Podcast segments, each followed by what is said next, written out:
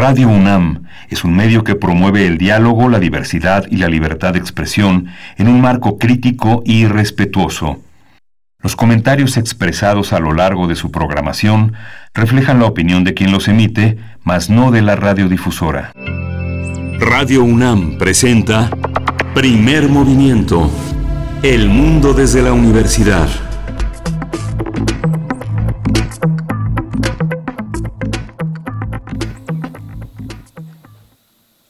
Hola, buenos días. Hoy es lunes 20 de abril y ya estamos aquí en la Ciudad de México transmitiendo desde nuestro refugio personal, nuestras casas, aquí en Radio UNAM. Berenice Camacho, buenos días.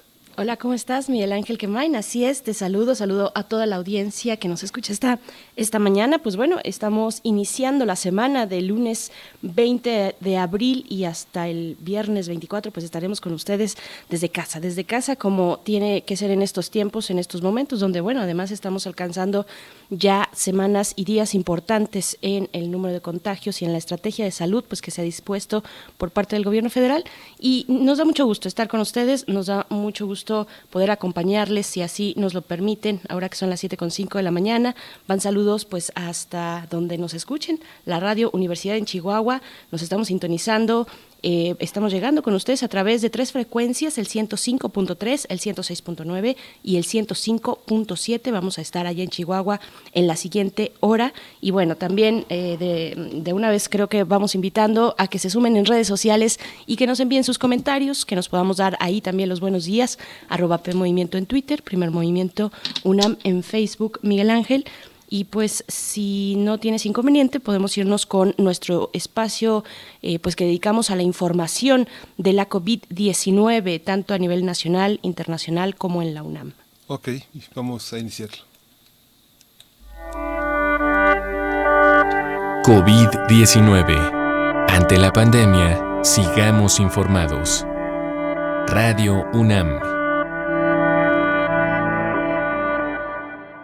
Autoridades de la Secretaría de Salud hicieron un llamado a respetar eh, al personal médico mediante un video. Jorge Alcocer, titular de la dependencia, y Hugo López Gatel, subsecretario de Salud, pidieron a la población no tener miedo al personal médico, ya que no son una fuente de contagio y quienes pueden salvarnos son, son quienes pueden salvarnos la vida. El presidente Andrés Manuel López Obrador respaldó a Hugo López Gatel, subsecretario de Salud, luego de que Javier Latorre, el conductor de TV Azteca, en su espacio noticioso del viernes, hizo un llamado a no hacerle caso al funcionario de salud, Hugo López Gatel, al señalarlo como manipulador de las cifras sobre la pandemia del COVID-19. A través de un video, el mandatario hizo un llamado a seguir las recomendaciones de López Gatel, pues dijo que se trata de una persona con mucha preparación y cabe señalar que la Secretaría de Gobernación emitió un apercibimiento público a esa televisora para que respete el trabajo y las disposiciones de la Secretaría de Comunicación y la Ley de Telecomunicaciones.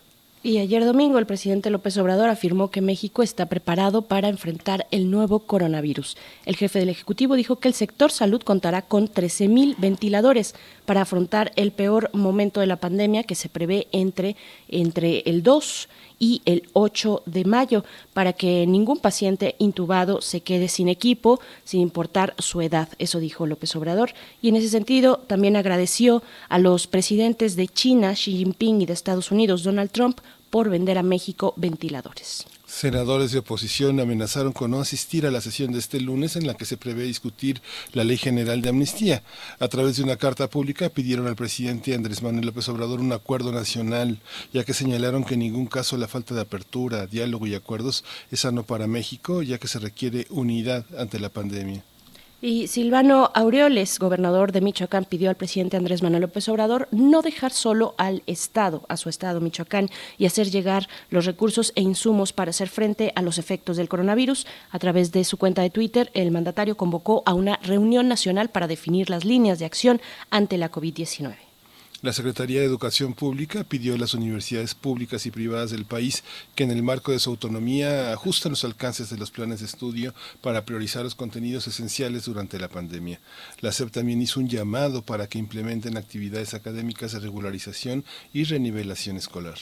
De acuerdo con el informe técnico ofrecido ayer por la Secretaría de Salud, el número de decesos por la enfermedad COVID-19 aumentaron a 686, mientras que las personas infectadas aumentaron, sumaron 8.261 y el de número de casos sospechosos se incrementó a 10.139.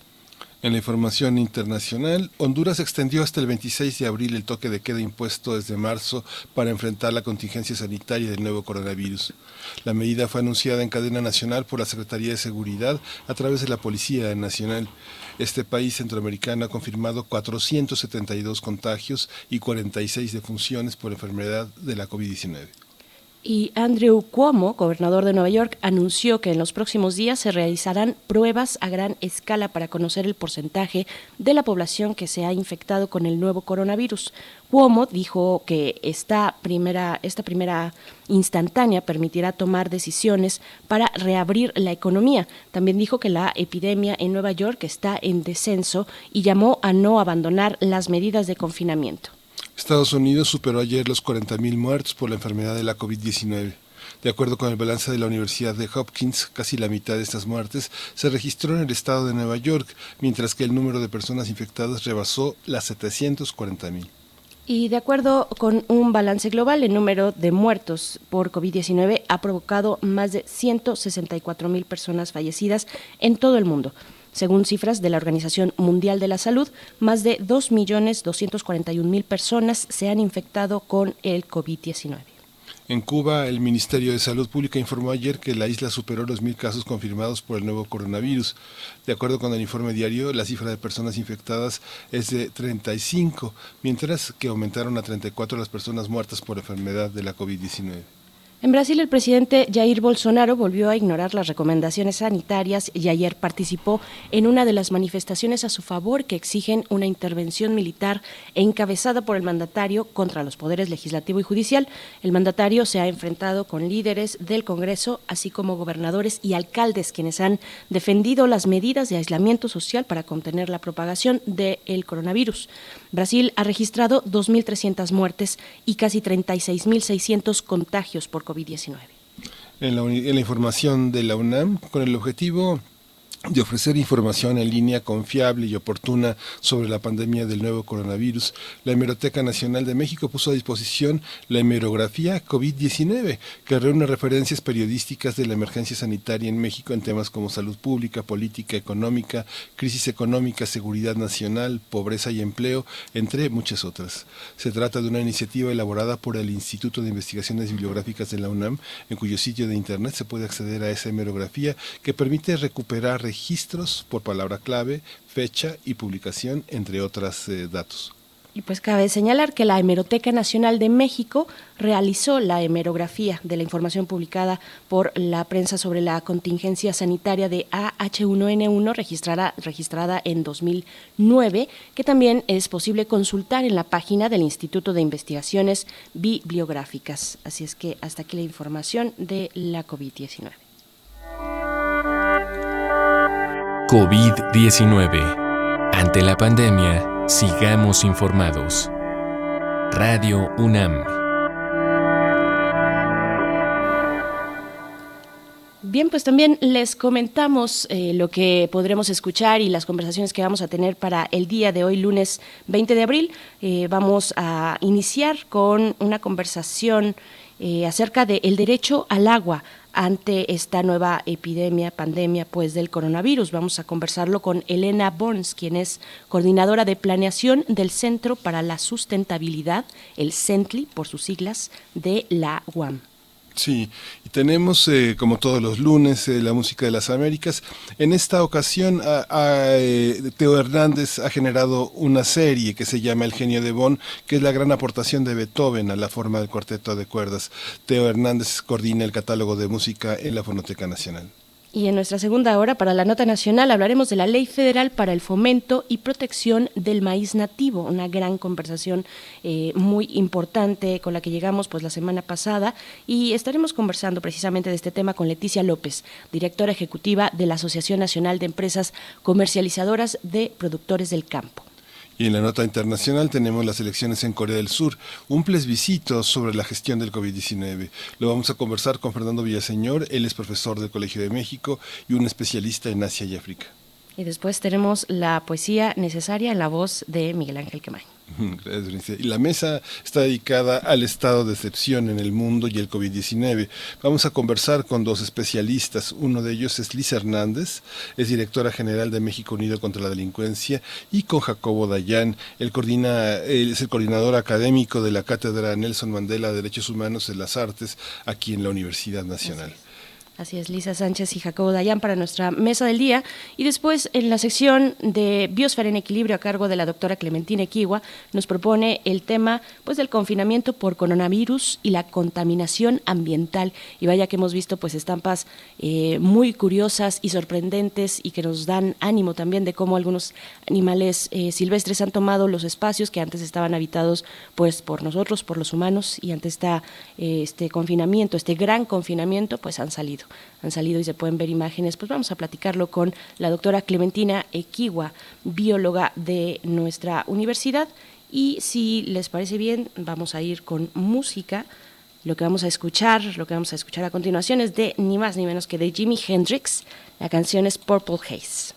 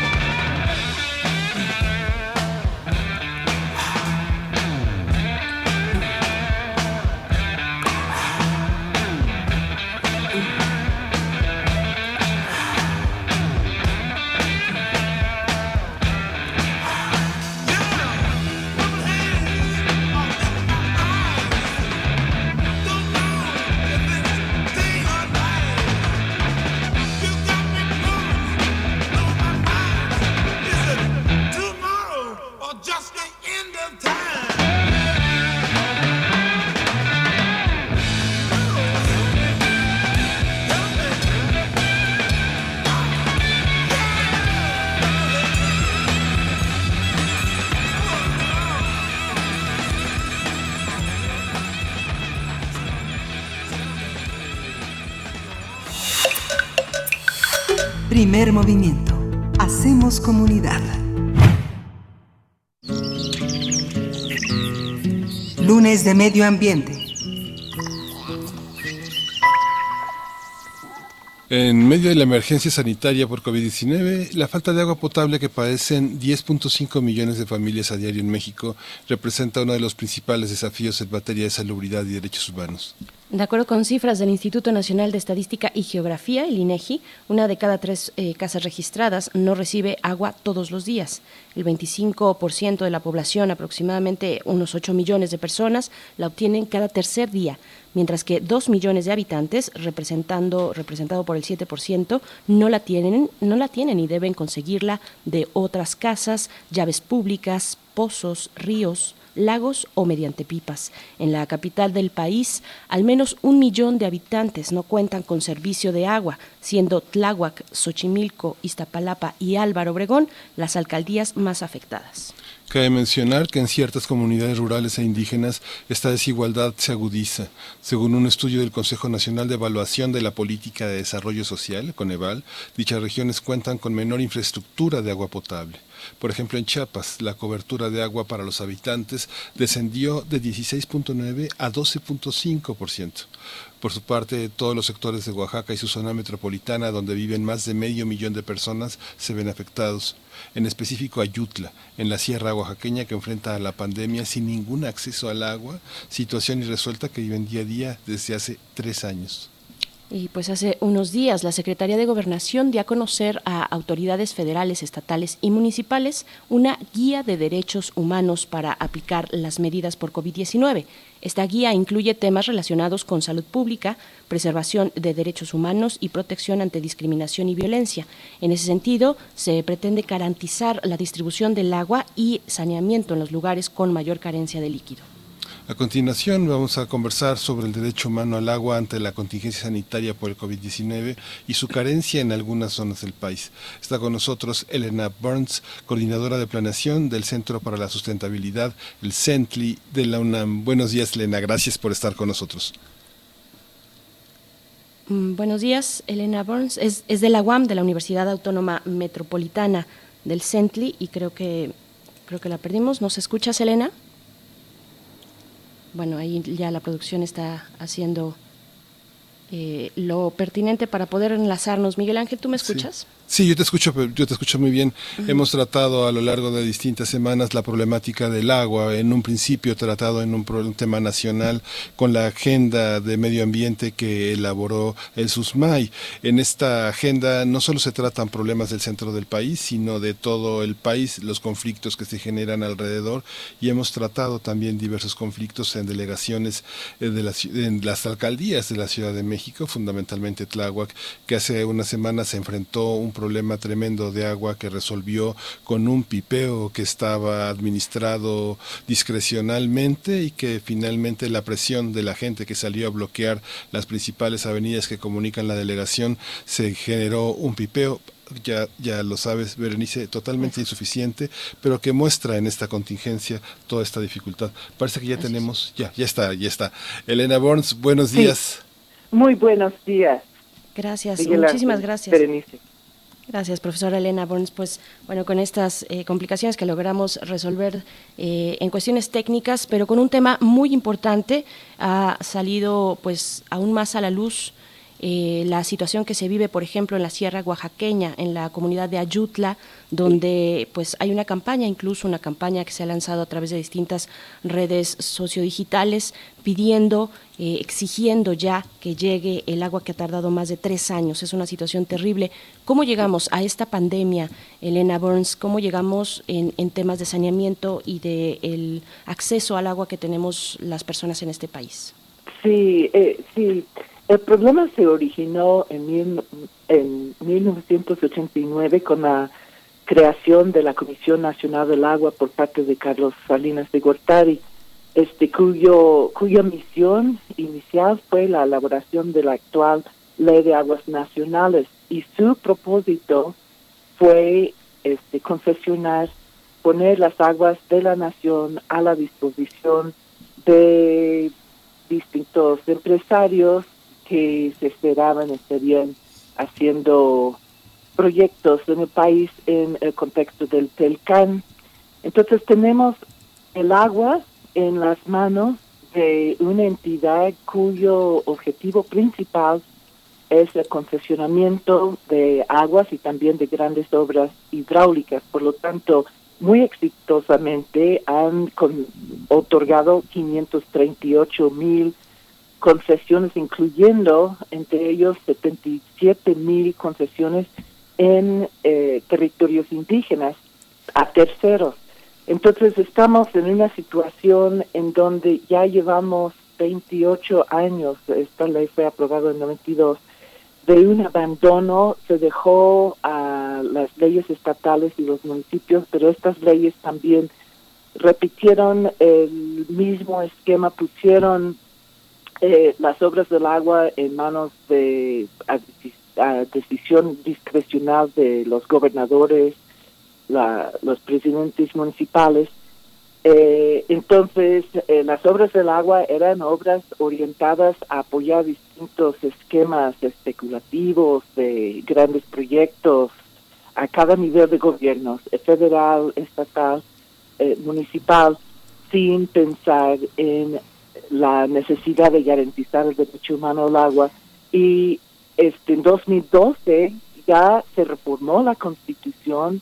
Eh, la reforma dijo ya tenemos que cambiar la lógica del manejo del agua, tenemos que tener una ley general de aguas que cubra los tres niveles en donde la razón de, de todos los funcionarios del agua tiene que ser garantizar el agua de calidad para todas y todos de manera continua.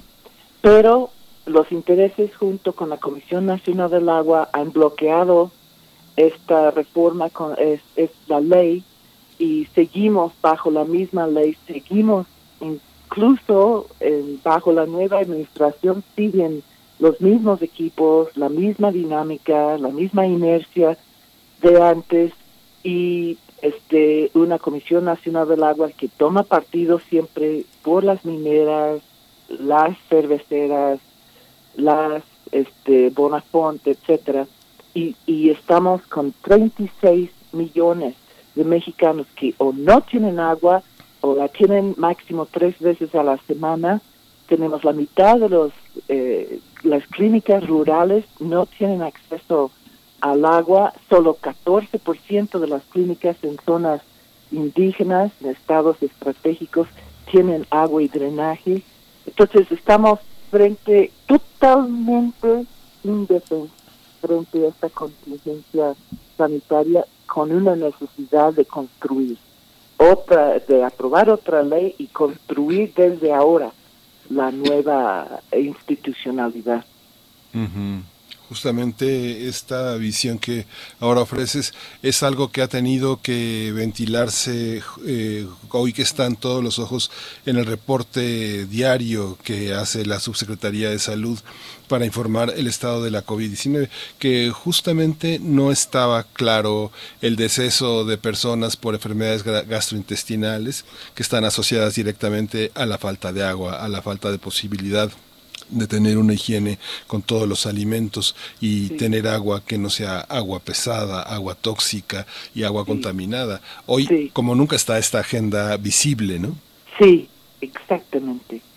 Sí, no, ahora es el momento para avanzar y lograr este cambio. Es difícil hacer, lograr cambios de paradigmas, hay muchos intereses creados, incrustados al interior de la propia Conagua, este y ahora sí es el momento cuando tenemos la conciencia, compromiso como país de lograr autoridades del agua, una Comisión Nacional del Agua, comisiones estatales del agua y organismos municipales democratizados, participativos. Tenemos que eliminar la discrecionalidad por parte del Ejecutivo a los tres niveles, este, por parte de la CONAGUA, estas comisiones estatales, tenemos que amarrar todo el mundo a planes eh, concretos para de manera urgente lograr agua de calidad a cada comunidad, a cada hogar.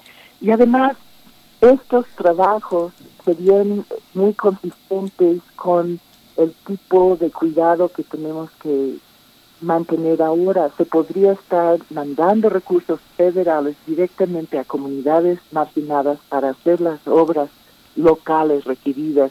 Se podría estar reorganizando la distribución del agua en las ciudades, las áreas residenciales, industriales, nunca falta agua allí, a las zonas populares nunca llega. Todo esto está totalmente dentro de nuestras manos. Tenemos y tenemos la posibilidad ahora, los, las tasas de interés están en cero prácticamente. Entonces el temor a endeudar el país, y tenía razón cuando teníamos altas tasas de interés, ya no existe. Todos los países están invirtiendo ahorita para salvar la economía de una manera, sus economías de una manera que ayude a enfrentar esta pandemia y podríamos aquí, podríamos con trabajos intensivos en cada comunidad marginada, podríamos estar invirtiendo para que la gente no tenga que trasladarse, se empiecen desde quédate en casa, quédate en tu comunidad y estás allí trabajando para que tengamos agua. Por fin podríamos salir de esto ya con otro modelo de gestión del agua.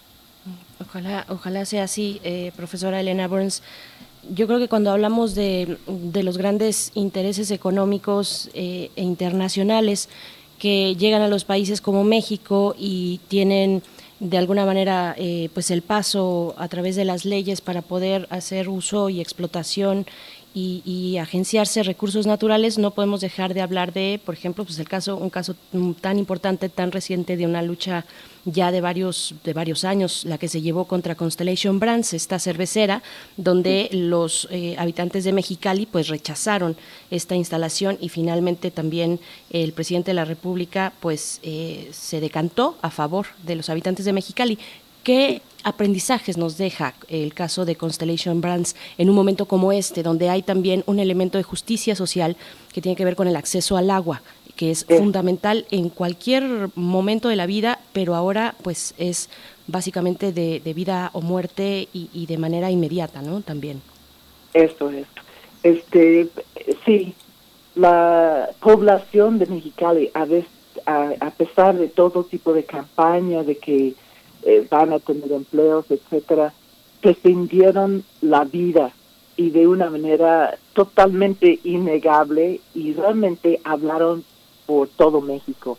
Y estamos en esta situación ahorita, el grito de que tenemos que tener agua. Es algo, es un problema que ha sido privatizado, llevado mucho por las mujeres en el contexto doméstico de quién va a quedarse en la casa esperar la pipa, etcétera, angustia de no tener agua frente a un bebé enfermo, etcétera. Todo esto ya no es un problema privatizado, domesticado, sino que ya está a la luz de todos y ya vimos, la Conagua defendió Constellation Brand y es otra, defiende Gold defiende eh, cada interés que ha venido, la Conagua está allí porque fue creado para defender sus intereses. También tenemos que darnos cuenta, en 2016, Enrique Peña Nieto fue nombrado por el Banco Mundial para presidir la alta comisión, el, el alto panel del agua, para buscar formas innovadoras de financiamiento para agua y saneamiento. En este año él cortó eh, severamente eh, de 14 mil millones para obras locales de agua y saneamiento lo cortó a cuatro. Hoy en día es está a 2.4 mil millones. Estamos actuando como si las transnacionales fueran a llegar aquí a, querer asegurar que ayuda tenga agua. Y no es cierto, solo llegan a los mercados en donde todo, todo está resuelto, la gente ya tiene medidor, la gente está pagando y llegan para cobrar eh, utilidades. Ya tenemos ya este momento, ellos defendieron, ellos tumbaron en 2017 una mala ley, tumbaron este proyecto en un desierto, en una zona de extremo estrés hídrico, una cervecera para exportar su agua de mayor calidad a otro país. Esto ya ellos marcaron el fin de una época, la época de políticas neoliberales del agua, marcaron el fin y ahora nos toca llegar a la ley, aprobar la ley de aguas que va a establecer la base para una nueva etapa centrada en, la naturaleza, los derechos de los pueblos, los derechos humanos. Es que es una ley que tiene que sustituir la ley de aguas nacionales, que es algo que ha sido casi imposible de derrumbar, ¿no? Sí, exactamente. Hay muchos intereses. Sí. Eh, usted que es un especialista en sustentabilidad, el tema del agua que se extrae de los mantos acuíferos es irreemplazable. ¿Cómo, está, ¿Cómo estamos en esta situación en el tema del agua y las comunidades más afectadas de esta inequidad? Bueno, es, es tenemos dos de tres de la de, la población dependen de agua, eh, acuíferos sobreexplotados por su agua. Y con esta ley, con la nueva ley, lo que estamos desde la iniciativa ciudadana, que logró casi 200 mil firmas, fue, fueron avalados por este, el INE, entonces la iniciativa ciudadana, nuestra propuesta que llevamos ocho años en todo el país consentando, ya ha entrado formalmente como tal en la Cámara de Diputados, también eh, entró el mismo texto eh, a través de 34 senadores en el Senado y también a través del grupo parlamentario PT en la Cámara de Diputados con apoyo de Morena. Entonces, esta, este nuevo modelo permitiría que en cada territorio del país tendríamos indicadores que conocemos, no un eh, director técnico en, oficinas centrales que es vulnerable a una minera, como pasó en Zacatecas, en donde dice, bueno, si la minera necesita más agua, vamos a decir que hay más agua. Y eso es lo que pasó ahí, entonces las comunidades alrededor se quedaron sin agua porque la minera se quedó con más agua de lo que había. Y eso es lo que está pasando en todo el país. No, tenemos que tener la voluntad política en cada parte del territorio que se construye desde la población, dando voz y voto a los pueblos indígenas, a las comunidades que no tienen agua. Solo así vamos a empezar a lograr lo que la Constitución exige, la reforma dice que tenemos que lograr el acceso equitativo y sustentable al agua. Y eso va a significar que los acaparadores, sobreexplotadores, van a tener que ir cediendo. Y eso todo va a ocurrir con consejos ampliamente democráticos, representativos, que pueden eh, estar haciendo trabajos científicos y comunitarios en su territorio para decir, bueno, el indicador va a ser la recuperación de estos manantiales, eh, que se vaya mejorando la calidad del agua subterránea extraída, que, que crezca el humedal, etcétera. Y hasta que se logren estos indicadores palpables, medibles, vamos a estar reduciendo los volúmenes concesionados a los grandes usuarios año con año con año hasta lograr el equilibrio. Eso va a ser el futuro sustentable de México y lo vamos a lograr. Mm, claro, profesora, pues es algo que corre en muchos canales y en muchas temporalidades de lo administrativo, de la gestión, de las obras, pero hay algo que apremia y es la pandemia que tenemos sobre nosotros y que va llegando poco a poco a las comunidades más alejadas. Después de concentrarse en, los centros urbanos, en las zonas metropolitanas, pues se va esparciendo hacia otros lugares que no tienen el acceso ni la forma de responder de la mejor manera en muchos sentidos, en acceso, por ejemplo, a la salud, en, transporte, eh, tal vez en alimentación, ahí se ve diferenciado porque son comunidades del campo, habrá que ver cada caso, pero, pero en temas del agua sí hay una cuestión ahí que atender. Se le ha preguntado en la conferencia vespertina al subsecretario López Gatel, eh, pues cómo va en este sentido el acceso, eh, la posibilidad que tenga el gobierno de moverse en este, en estos momentos para poder llevar eh, agua a las comunidades que no lo tienen. Y, si no queremos irnos lejos, pues también está el caso de Iztapalapa, sobre todo muy crítico, Tláhuac, Xochimilco también, aquí en la zona metropolitana del Valle de México. ¿Cómo ve esta situación, doctora, muy puntualmente sobre la emergencia que es para allá, para ayer, para hace varias semanas, de llevar agua potable, bueno, agua que se pueda, que pueda tener este uso humano, porque es básicamente un eh, pues lineamiento que no se puede evadir, el de lavarse las manos constantemente, sanitizar los espacios privados. Eh, ¿cómo, ¿Cómo se está viendo esto desde, pues, desde los expertos y una experta como usted?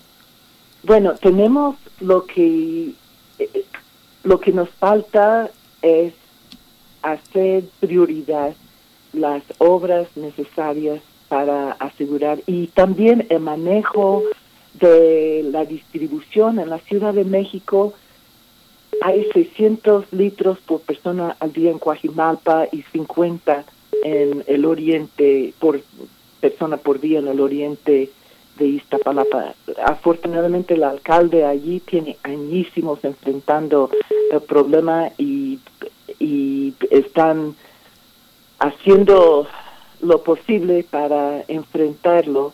Allí sí puede surgir un modelo. Tenemos fondos, tenemos los 10 mil millones en el presupuesto 2020 para fracking, para fracturación hidráulica. Es un fondo que podríamos la fracturación hidráulica con el bajo precio del petróleo en este momento no es viable económicamente, se ha abandonado en los países que hacen fracking.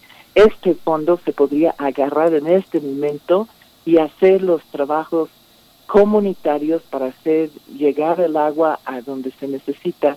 Y en las grandes ciudades es una cuestión de distribución y a lo mejor con algunos tanques de almacenamiento para reforzar, porque se ha tomado por sentado que Iztapalapa no va a tener agua, entonces tiene la caldera, tiene eh, no tiene toda la capacidad de almacenamiento para distribución, pero hay mucho, mucho que podríamos hacer en un plan de emergencia. Creo que tendría que estar en, una en manos de una secretaría como bienestar en vez de la Conagua, porque la Conagua no tiene, no tiene el personal, la cultura este, institucional, etcétera, para poder priorizar y, y trabajar con las comunidades. Ese es el problema. La Conagua tiene una alergia a la coordinación con la ciudadanía.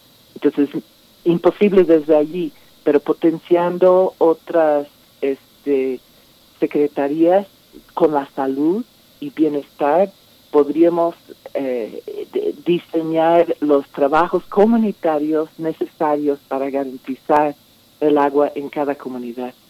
Sí, sí, sí. profesora. Sí, continúe, profesora, por favor. Si quieres, eh, adelante. Mm, profesora Elena Bonos, ¿nos escucha? Bueno, estamos conversando con la... Hola, hola. Eh, es coordinadora ella de planeación del Centro para la Sustentabilidad, el CENTLI de la UAM. Profesora Elena Burns, ¿nos escucha? Sí, yo lo escucho. ¿Me ah, escuchan? Sí, sí, sí. Quería preguntarle, eh, el consumo, hoy, hoy que la crisis ha puesto a muchos actores políticos a tratar de sancionar, a colocar medidas autoritarias, a generar una nueva forma de enfrentar punitivamente esta crisis. En el caso del agua, su derroche, su gasto no tendría que enfrentar una medida semejante a la de las tarifas eléctricas que bajo determinada gasto sube el precio del agua.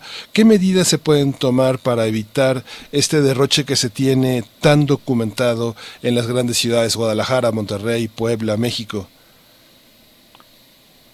Bueno, este, yo sí siento que y lo que hemos estado estudiando y proponiendo a través de la nueva ley es que necesitamos que el Consejo de Administración de los sistemas de agua en las grandes ciudades y en los municipios tiene que tener una representación territorial.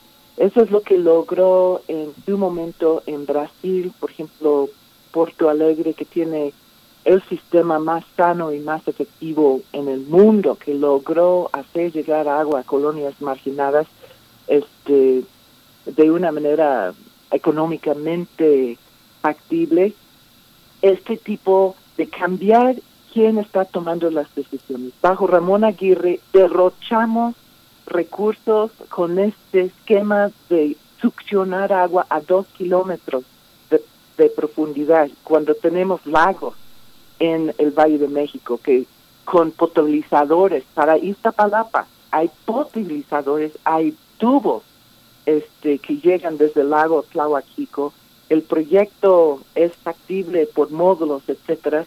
Tenemos a la mano soluciones factibles en cuanto tengamos un uh, consejos ciudadanizados, democratizados, representativos de los distintos territorios en las ciudades, vamos a poder enfrentar ese problema. En este momento eh, sí necesitamos como de emergencia unas medidas para garantizar lo que la Constitución exige, que es el acceso equitativo. Se tiene que estar restringiendo la entrega de agua a Pepsi Cola, ¿no? A Bonafont, a distintas este, industrias a favor de la entrega a domicilio a las eh, zonas domésticas, los barrios que están marginados. Y eso es lo que ahorita luego, pero el problema de las fugas también es otro problema que podríamos resolver con inversión intensiva en colonias marginadas para poder reemplazar la tubería y poder tener un aprovechamiento casi a 100%. También el programa Mujeres Plomeras fue también eh, un programa excelente porque muchas de las fugas están en las casas. No creo tanto en la parte punitiva porque finalmente el costo del agua para los que la tienen es un costo muy mínimo para y no les pega multar o cobrar más, etcétera. Entonces, sí, lo que necesitamos son eh, políticas de toma de decisión, bueno, modelos de toma de, de decisión y políticas de inversión efectivas que van a priorizar la, eh, el acceso al agua en todos los barrios y colonias de las grandes ciudades y en todas las comunidades rurales del país. Claro, pues eh, profesora Elena Borges, eh, nos queda una última pregunta básicamente de, cierre de todos estos comentarios y tomando en cuenta también pues lo que está ocurriendo en la Sierra de Oaxaca, en la, en la comunidad de Ayutla, que tienen ya más de tres años con esta situación, una situación muy particular donde también se involucra, pues hay, hay que, no hay que dejar de mencionar a los gobiernos locales y estatales, cuál es su responsabilidad frente a esto. ¿Qué decir de Ayutla, doctora, y cómo cerrar esta conversación? Sí, Ayutla es todo México, ¿eh? sí. Porque los que controlan el acceso al agua y el acceso a los, recursos públicos para obras del agua son los gobiernos estatales y los gobiernos municipales. Y en todo el país han dejado a las comunidades rurales y especialmente las comunidades indígenas sin acceso. Además, la Conagua tiene, hemos documentado en todo el país políticas plenamente racistas por parte de la Comisión Nacional del Agua. Si una comunidad indígena decide en su asamblea que sí, vamos a buscar registrar nuestro pozo o nuestra nuestro manantial, llegan y de repente hay veda, como fue el caso a Valles Centrales de Oaxaca. Tres mil concesiones a otros en una de un acuífero vedado, pero para la población indígena existía la veda. lo mismo nos pasó aquí en la Ciudad de México con Mishkik, lo mismo ha pasado con los Cucapá en Baja California. Hay veda contra pueblos indígenas y no hay acceso a recursos públicos porque son acaparados a nivel estatal y de la cabecera municipal tenemos en la nueva ley, tenemos que tener un Fondo Nacional de Derechos al Agua y Saneamiento en donde se puede hacer un financiamiento directo a los sistemas comunitarios, a los pueblos indígenas que se han autogestionado. Hay decenas de miles de, de comunidades en el país que han tenido que organizar, autofinanciar su propio sistema de agua sin recursos públicos y en algunos casos cuando ya la Conagua dio agua a medio mundo, aguas subterráneas, ya no hay manera de lograr, ya se secó su manantial, ya no hay manera de lograr un pozo suficientemente profundo para, para poder acantar el agua y realmente son políticas de exterminación que en el contexto de la pandemia se ven muy claramente. Pues le agradecemos muchísimo, eh, Elena Burns, coordinadora de planeación del Centro para la Sustentabilidad CENTLI de la UAM, esta participación. Y bueno, estamos en contacto. Yo creo que es un tema que tenemos que tomar desde el aspecto legislativo y participar pues muy activamente. Muchas gracias. Muchísimas gracias, Miguel Ángel y Berenice. Muy buen día. Gracias. Pues vamos a ir, vamos a ir con Antobal Cuban All Stars con la pieza Agua, Agua.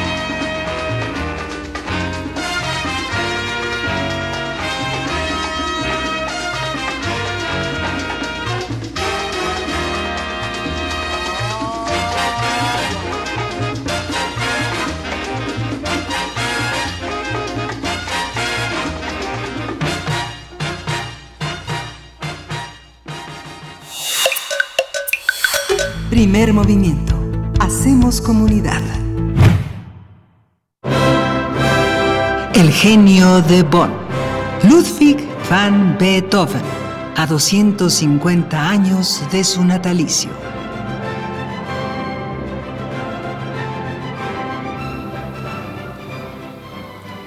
Bien, y pues damos la bienvenida a Teo Hernández, él es coordinador del catálogo de música de concierto de la Fonoteca Nacional y también está a cargo de esta sección eh, Música de las Américas en tus oídos, donde bueno nos ha guiado a través de este de este eh, conmemoración 250 años del natalicio de Beethoven y en esta ocasión pues nos comparte el tema de la, el cuarteto el cuarteto de cuerdas si no estoy mal una gran aportación de Beethoven. Teo Hernández cómo te encuentras buenos días. Buenos días pues la verdad agradeciéndoles a ustedes como siempre el este el poder estar comunicado. Ya los extrañaba la verdad los extraño de este a todos ustedes. Berenice Miguel Ángel eh, pues aquí enclaustrado pero eso nos da mucho tiempo para para poder oír música. Entonces en esta ocasión vamos a hablar, hemos estado, eh, de hecho, hemos estado platicando sobre Beethoven y cómo ha ido desarrollando diferentes su estilo musical, su estilo musical propio a través de cierto tipo de composiciones. Entonces, eh, habíamos visto cómo había evolucionado en el piano y cuáles habían sido sus sus este sus modelos como en la sinfonía también había tardado un buen tiempo. Beethoven había nacido en eh, nació en 1770 y sus primeras sinfonías este, las hizo hasta entrado 1800. Lo mismo pasa con el cuarteto de cuerdas. El cuarteto de cuerdas es un eh, género que, se, que fue evolucionando poco a poco y que como siempre eh, los, los modelos que, que siguió Beethoven fueron justamente los maestros anteriores, que fueron básicamente Haydn en primer lugar, que hizo una cantidad enorme de cuartetos y que de hecho tomó el cuarteto en un estado digamos incipiente y lo fue y lo fue madurando poco a poco. Y Mozart que a su vez toma de Haydn también esta idea de cómo hacer cuartetos y la y la madura. Bueno, pues Beethoven eh, le daba tanta importancia a este cuarteto que, que también él mismo fue estudiando su propio estilo y lo primero que hizo fue tríos de cuerda. Después de hacer los tríos de cuerda ya se sintió con las capacidades, con las herramientas técnicas para poder hacer, para poder hacer sus, sus, sus propios cuartetos y los edita, los primeros, los del Opus 18, en, en 1800. Ahora, ¿por qué es tan importante este, este, el cuarteto de cuerdas? Lo primero que tenemos que entender es un poco la diferencia entre, la, eh, entre el ámbito público, la música pública y la música privada.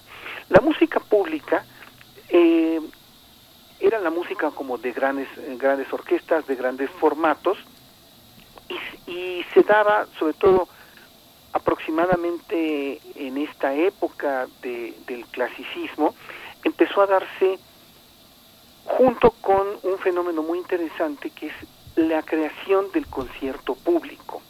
Esto es la mayor parte de los conciertos de orquesta se daban en, la, en las casas de, de, la gente noble o se daban patrocinados por, por la iglesia. Sin embargo, en esta época eh, una, hay una creciente burguesía que eh, aparece con nuevas ideas de hacer negocio. O sea, hay empresarios que empiezan a crear pequeñas orquestas y espectáculos que van dirigidos a ganar dinero. Entonces aquí nos encontramos con que los compositores tienen ya diferentes formas de, de vivir, pues este una, por un lado, pues es teniendo su, su patrocinador de siempre, pero el otro también escribiendo y tratando de, realizarse económicamente hablando a través de conciertos. Entonces, en, el ámbito en el ámbito público, digamos, está la, la sinfonía, pero en el ámbito privado eh, aparece el cuarteto de cuerdas como como figura fundamental. Hay un hay un dicho de, de Goethe que dice, ¿qué cosa es un cuarteto? Un cuarteto es una plática entre cuatro personas inteligentes. Si nosotros situamos históricamente esto, esto que dice Goethe, que ahora que nos parece muy interesante, ¿no? Cuatro personas platicando le da un cierto nivel intelectual al, al asunto. Aquí lo que podemos este, entender, si, si entramos en el contexto de la época, es que la generación de conocimiento se da, que se da a través de la música, se da básicamente a través del género de cuarteto. O sea, la transmisión, digamos así, de ideas que se da entre cuatro personas inteligentes platicando a nivel privado es sumamente importante. Entonces, de esta forma el cuarteto se convierte en, en esta época en el modelo a seguir de música de cámara.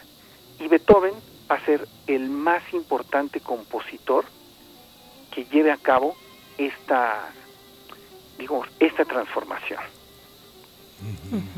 Querido Teo, ¿qué es lo que vamos a escuchar? ¿Qué pieza de hecho ya estamos escuchando? ahora va a ser el primer cuarteto de Beethoven, el Opus 18, número 1. Vamos a escuchar el primer movimiento en una versión, en una versión moderna del cuarteto Talig.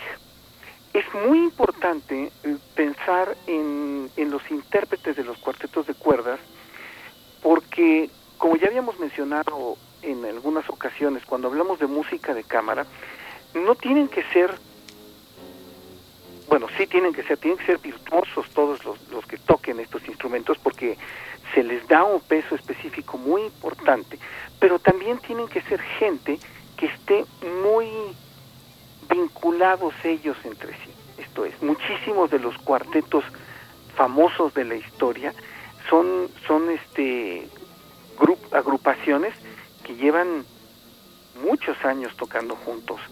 Esto es 10, 15, 20 años.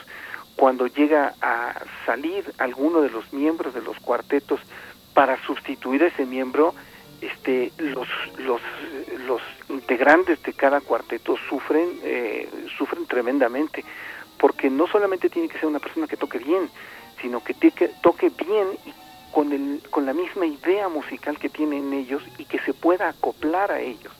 Muchas veces esto tiene que ver con una escuela. Esto es, no puedo meter a alguien de otro tipo de escuela porque entonces va a desbalancear el cuarteto. Un cuarteto de cuerdas está formado por dos violines, una viola y un cello. Y repito, la idea del- del- de, de esta agrupación fue evolucionando.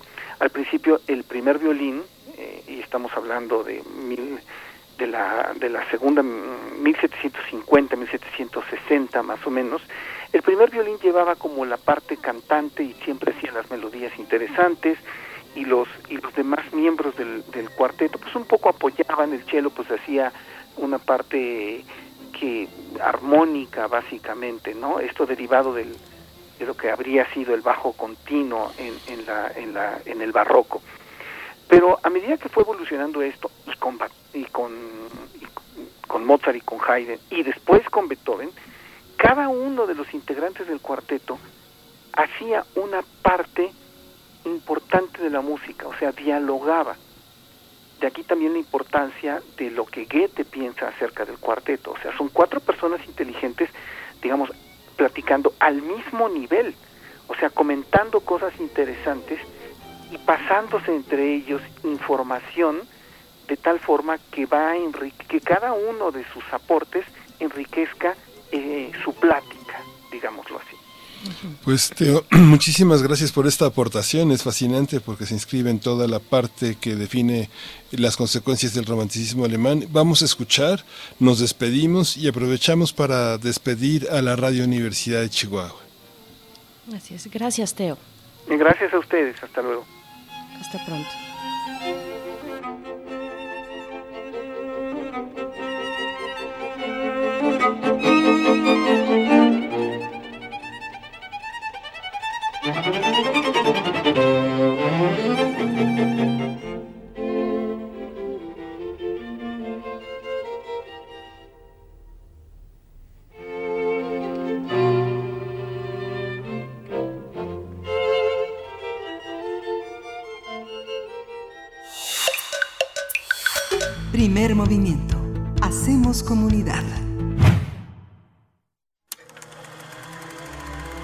Desde Venecia, pasando por Cannes, hasta los premios Oscar, el cine iberoamericano está conquistando a los públicos más exigentes.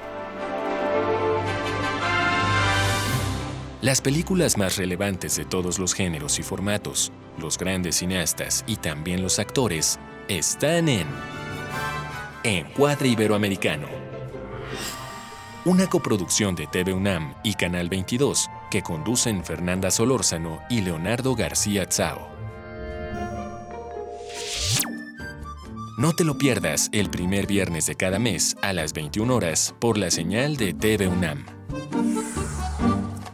Síguenos también por tv.unam.mx y por nuestras redes sociales. Esto no puede ser así. O se es o no se es. ¿En serio quieres meter a Shakespeare en esto? Es que no tiene sentido. Hasta su nombre lo dice. No tiene nada que ver con eso. Ya te dije que si no tiene queso, no es quesadilla. Oiga, no me digo si su quesadilla va a ser con queso o sin queso. Es de ley defender la quesadilla sin queso hasta con los dientes. Así como conocer la nueva ley de participación ciudadana. Ejercer tus derechos es de ley. Conoce más en www.iscm.mx. Instituto Electoral Ciudad de México. Con participación todo funciona. Mojar, enjabonar, frotar, frotar, frotar, enjuagar y secar. ¿Ya te lavaste las manos? Pero si están limpias. Aunque parezcan limpias, hay que lavarlas. Con ello evitas enfermedades respiratorias, virus y bacterias. 5 de 5. Mojar, enjabonar, frotar, frotar, frotar, enjuagar y secar.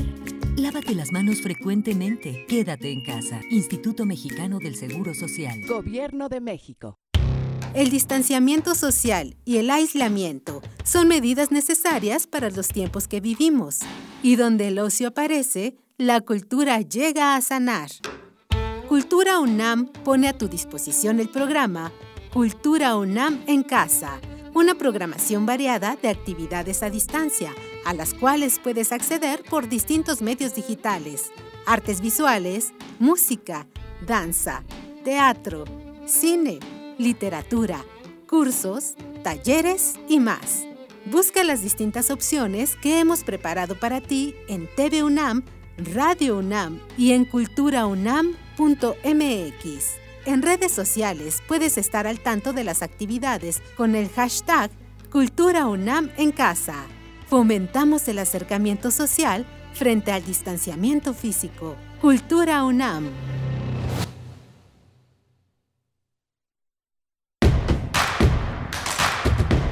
Encuentra la música de primer movimiento día a día en el Spotify de Radio UNAM y agréganos a tus favoritos.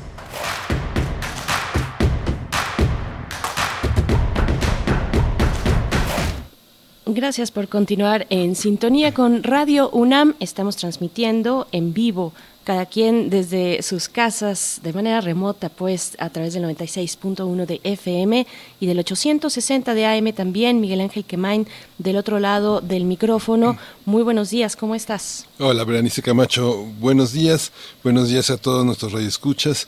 Pues estamos eh, justamente en este quédate en casa, en este encierro voluntario, responsable, pero justamente hoy se abre de una nueva manera el ingreso el regreso a clases eh, por vía remota de muchos estudiantes en el país.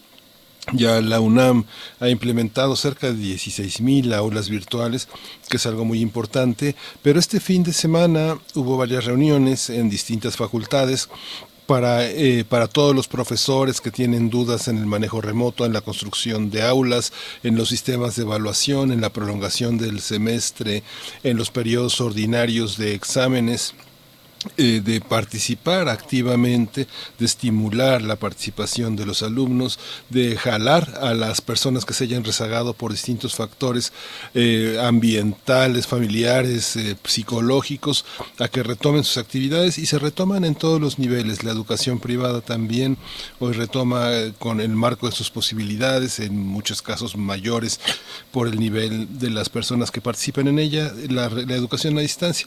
Es una nueva etapa una etapa emocionante de aprendizaje, muy, muy, muy importante para todo este encierro que deja de serlo tanto para comunicarnos a través de las vías que ofrece la tecnología para aquellos que tienen la posibilidad de disfrutar, de gozar de este privilegio. Así es, pues regresan también, digamos, de esta manera remota y, virtual después de un periodo vacacional de dos semanas, el periodo de Semana Santa, pues eh, millones de niños y niñas, adolescentes en el país que con las posibilidades que puedan tener sus propios centros escolares, pues regresan de esta manera a eh, pues seguir las indicaciones de sus profesores. En un primer momento, cuando fue pues se inició la suspensión, la, el inicio de esta jornada de sana distancia el 23 de marzo, pues básicamente yo consideraría que, que a muchas escuelas pues les agarró en curva esta situación de no saber cómo continuar con sus programas de estudio o qué es lo que vale la pena de, este momento en, términos académicos, en términos también de una comprensión colectiva desde las escuelas, de manera remota de lo que está ocurriendo, una comprensión que incluya a los más pequeños, a los niños, a las niñas, a los adolescentes. Y pues bueno, ahora ya se tuvo, eh, se contó con este par de semanas para poder planear desde las escuelas, los profesores y profesoras, pues el, modelo que, seguirán eh, con sus alumnos y alumnas para intentar eh, llevar de la mejor manera pues los contenidos, pero también de nuevo la cercanía, que creo que es lo que más eh, importa tal vez en estos momentos, la cercanía con los alumnos, eh, pues compartir lo que está ocurriendo también desde nuestras casas. En fin, un saludo a todos los profesores, profesoras de esta universidad, de las escuelas, las escuelas públicas y a los alumnos pues que están haciendo junto con sus familias un esfuerzo, un esfuerzo por seguir aprendiendo, por compartir en muchos de los casos con hermanos, con hermanas, con la familia, pues una computadora tal vez que, que, no se tiene de manera individual para uso personal, sino que se comparte, pues hay que hay que organizarnos, hay que coordinarnos para sacar adelante pues este periodo escolar, Miguel Ángel, y pues estaremos atentos a las autoridades de educación pública para ver cómo se va perfilando ya el cierre de este ciclo escolar, de qué manera pues se repondrá lo perdido y también cuál es la ganancia que se tiene pues en este momento, ¿no? Sí, pues sí, vamos a estar atentos y bueno, bienvenidos, bienvenidos todos los que se inician en esta mañana de clases. Y pues vámonos, vámonos a nuestra información nacional. Así es, vamos con la información nacional. Primer movimiento. Hacemos comunidad. Nota nacional. Fue aprobada la Ley Federal para el Fomento y Protección del Maíz Nativo, que tiene como objetivo declarar las actividades de producción, comercialización y consumo del maíz nativo como manifestación cultural. El pasado lunes esta ley se publicó en el Diario Oficial de la Nación, la cual pues garantiza el derecho humano a una alimentación nutritiva, suficiente y de calidad. Además obliga al Estado a proteger y generar pues políticas públicas para proteger y fomentar la producción del maíz. Por lo tanto, las autoridades están comprometidas a defender la herencia ancestral y garantizar el derecho humano a la alimentación nutritiva y de calidad.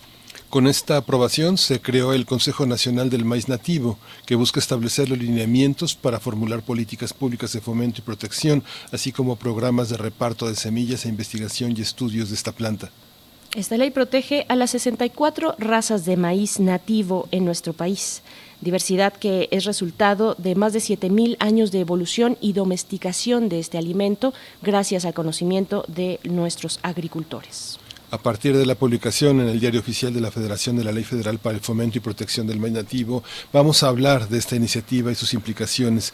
Hoy nos acompaña Leticia López, ella es directora ejecutiva de la Asociación Nacional de Empresas Comercializadoras de Productores del Campo, la ANEC. Ella es socióloga por la UNAM y tiene una amplia experiencia en la organización campesina. Buenos días, mucho gusto tenerte, Leticia López, aquí de nuevo. Hola, Miguel Ángel, buenos días. Gracias.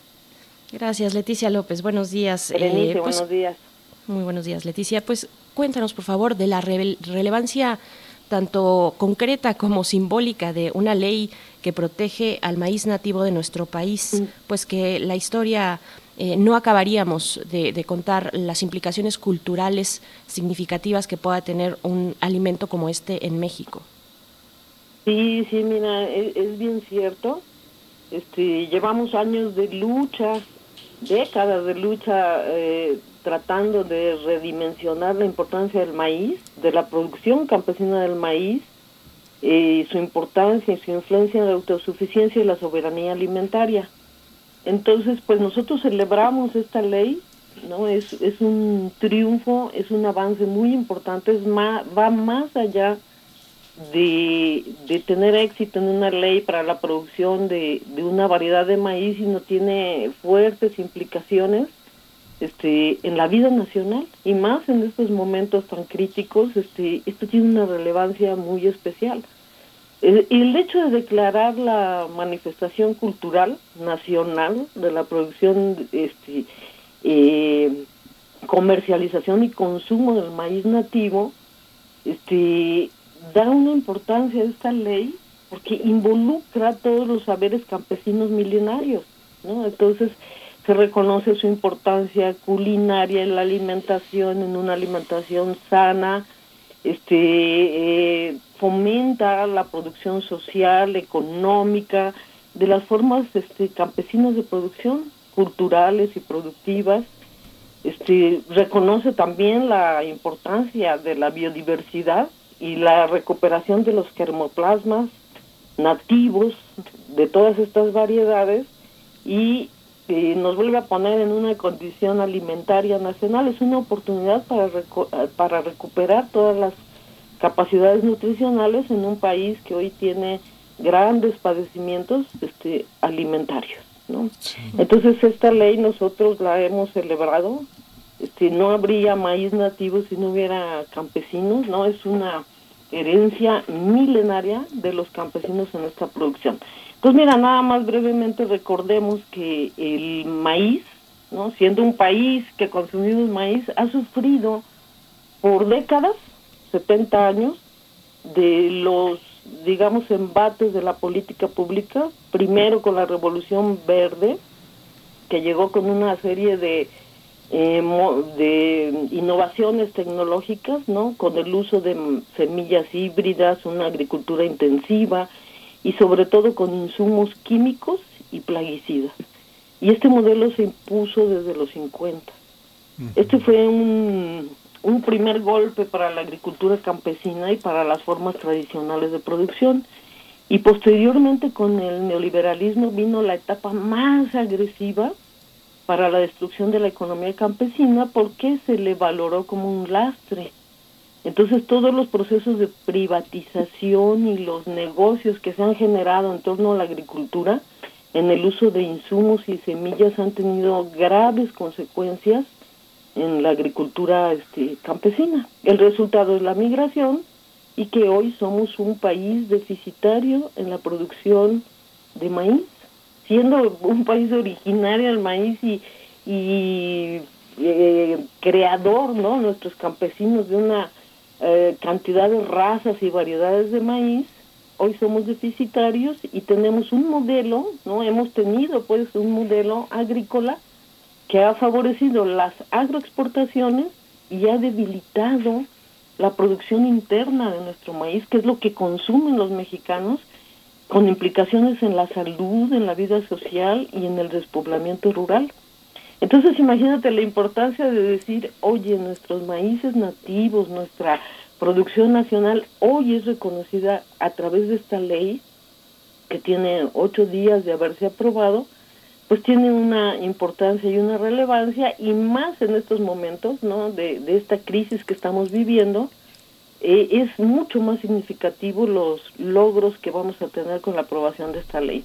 Los campesinos mexicanos, déjame decirte, mientras nosotros estamos ahorita aquí en, en este confinamiento, los productores, los que integran a la NEC y todos los campesinos de este país se encuentran hoy preparando, muchos ya empezaron a sembrar y se encuentran hoy trabajando para alimentar a este país entonces son parte de esos héroes nacionales de las áreas esenciales de la producción, de la alimentación, que hoy están haciendo un trabajo para alimentar a, todo este país. Y, y, terminaría diciéndote, mira, a pesar de todas estas políticas que te he mencionado, los, los productores, los pequeñitos y los medianos productores siguen conservando sus diferentes variedades de maíz, se siguen experimentando y aunque la política pública, ¿no? Hasta eh, el 2018, este, siguen eh, experimentando y teniendo sus variedades, las usan muchas veces para su consumo familiar de traspatio, aunque el mercado les ha impuesto un modelo de producción de maíces híbridos. Pero se conservan muchas de estas especies y de no haber hecho algo pronto, muchas de ellas ya están en peligro de extinción o de esta pérdida de la biodiversidad genética, ¿no?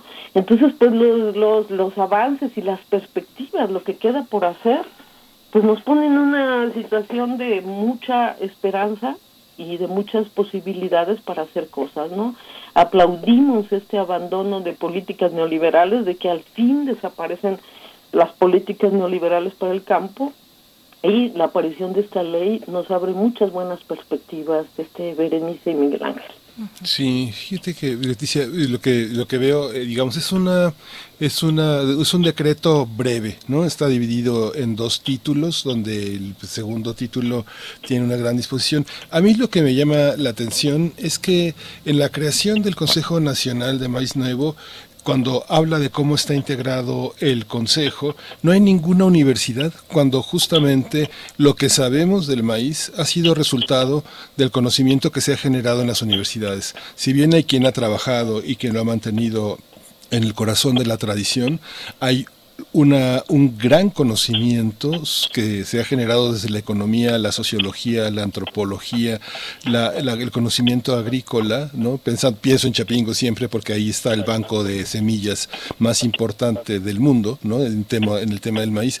¿Por qué no está en la universidad? Tendría que estar la universidad, no la UNAM, sino la universidad pensada como el gran sustento que nos ha permitido entender el maíz. ¿Por qué no? Sí, mira, el, el, Consejo tiene un presidente que es el titular del Ejecutivo, o en su caso de la SADER, un titular de la Semarnat, de la Secretaría de Cultura, del INPI, del Instituto Nacional de los Pueblos Indígenas, tres vocales de la sociedad civil, eh, vocales de ejidos y comunidades agrarias, que es fundamental, y tres vocales por la academia. Entonces, este, sí están considerados en este caso en la ley este tipo de, representaciones. sin embargo, efectivamente, a esta ley hay que hacerle muchas adiciones y eso debe de obedecer un proceso de construcción y de enriquecimiento, ¿no? Entonces, eh, tiene un año esta ley para hacer todas las reformas legales para su instrumentación y efectivamente hay muchos intereses en torno a esta ley, ¿no? Generados por toda la eh, los vicios de la agroindustria y de que quieren de quienes quieren hacer negocios en la agricultura por encima de la soberanía alimentaria, ¿no? Entonces las organizaciones de la sociedad civil, los productores, los ejidos, las comunidades, estamos claros de que vamos a tener que mantener una una lucha y una pelea constante para ganar terreno en estos espacios. Y efectivamente la los institutos y la tecnología, ¿no? De todo todo el desarrollo tecnológico han sido uno de los grandes afectados en estas reformas neoliberales, ¿no? Recordemos que que los recursos para la investigación y, y, todo esto han sido los pocos que ha habido más enfocados hacia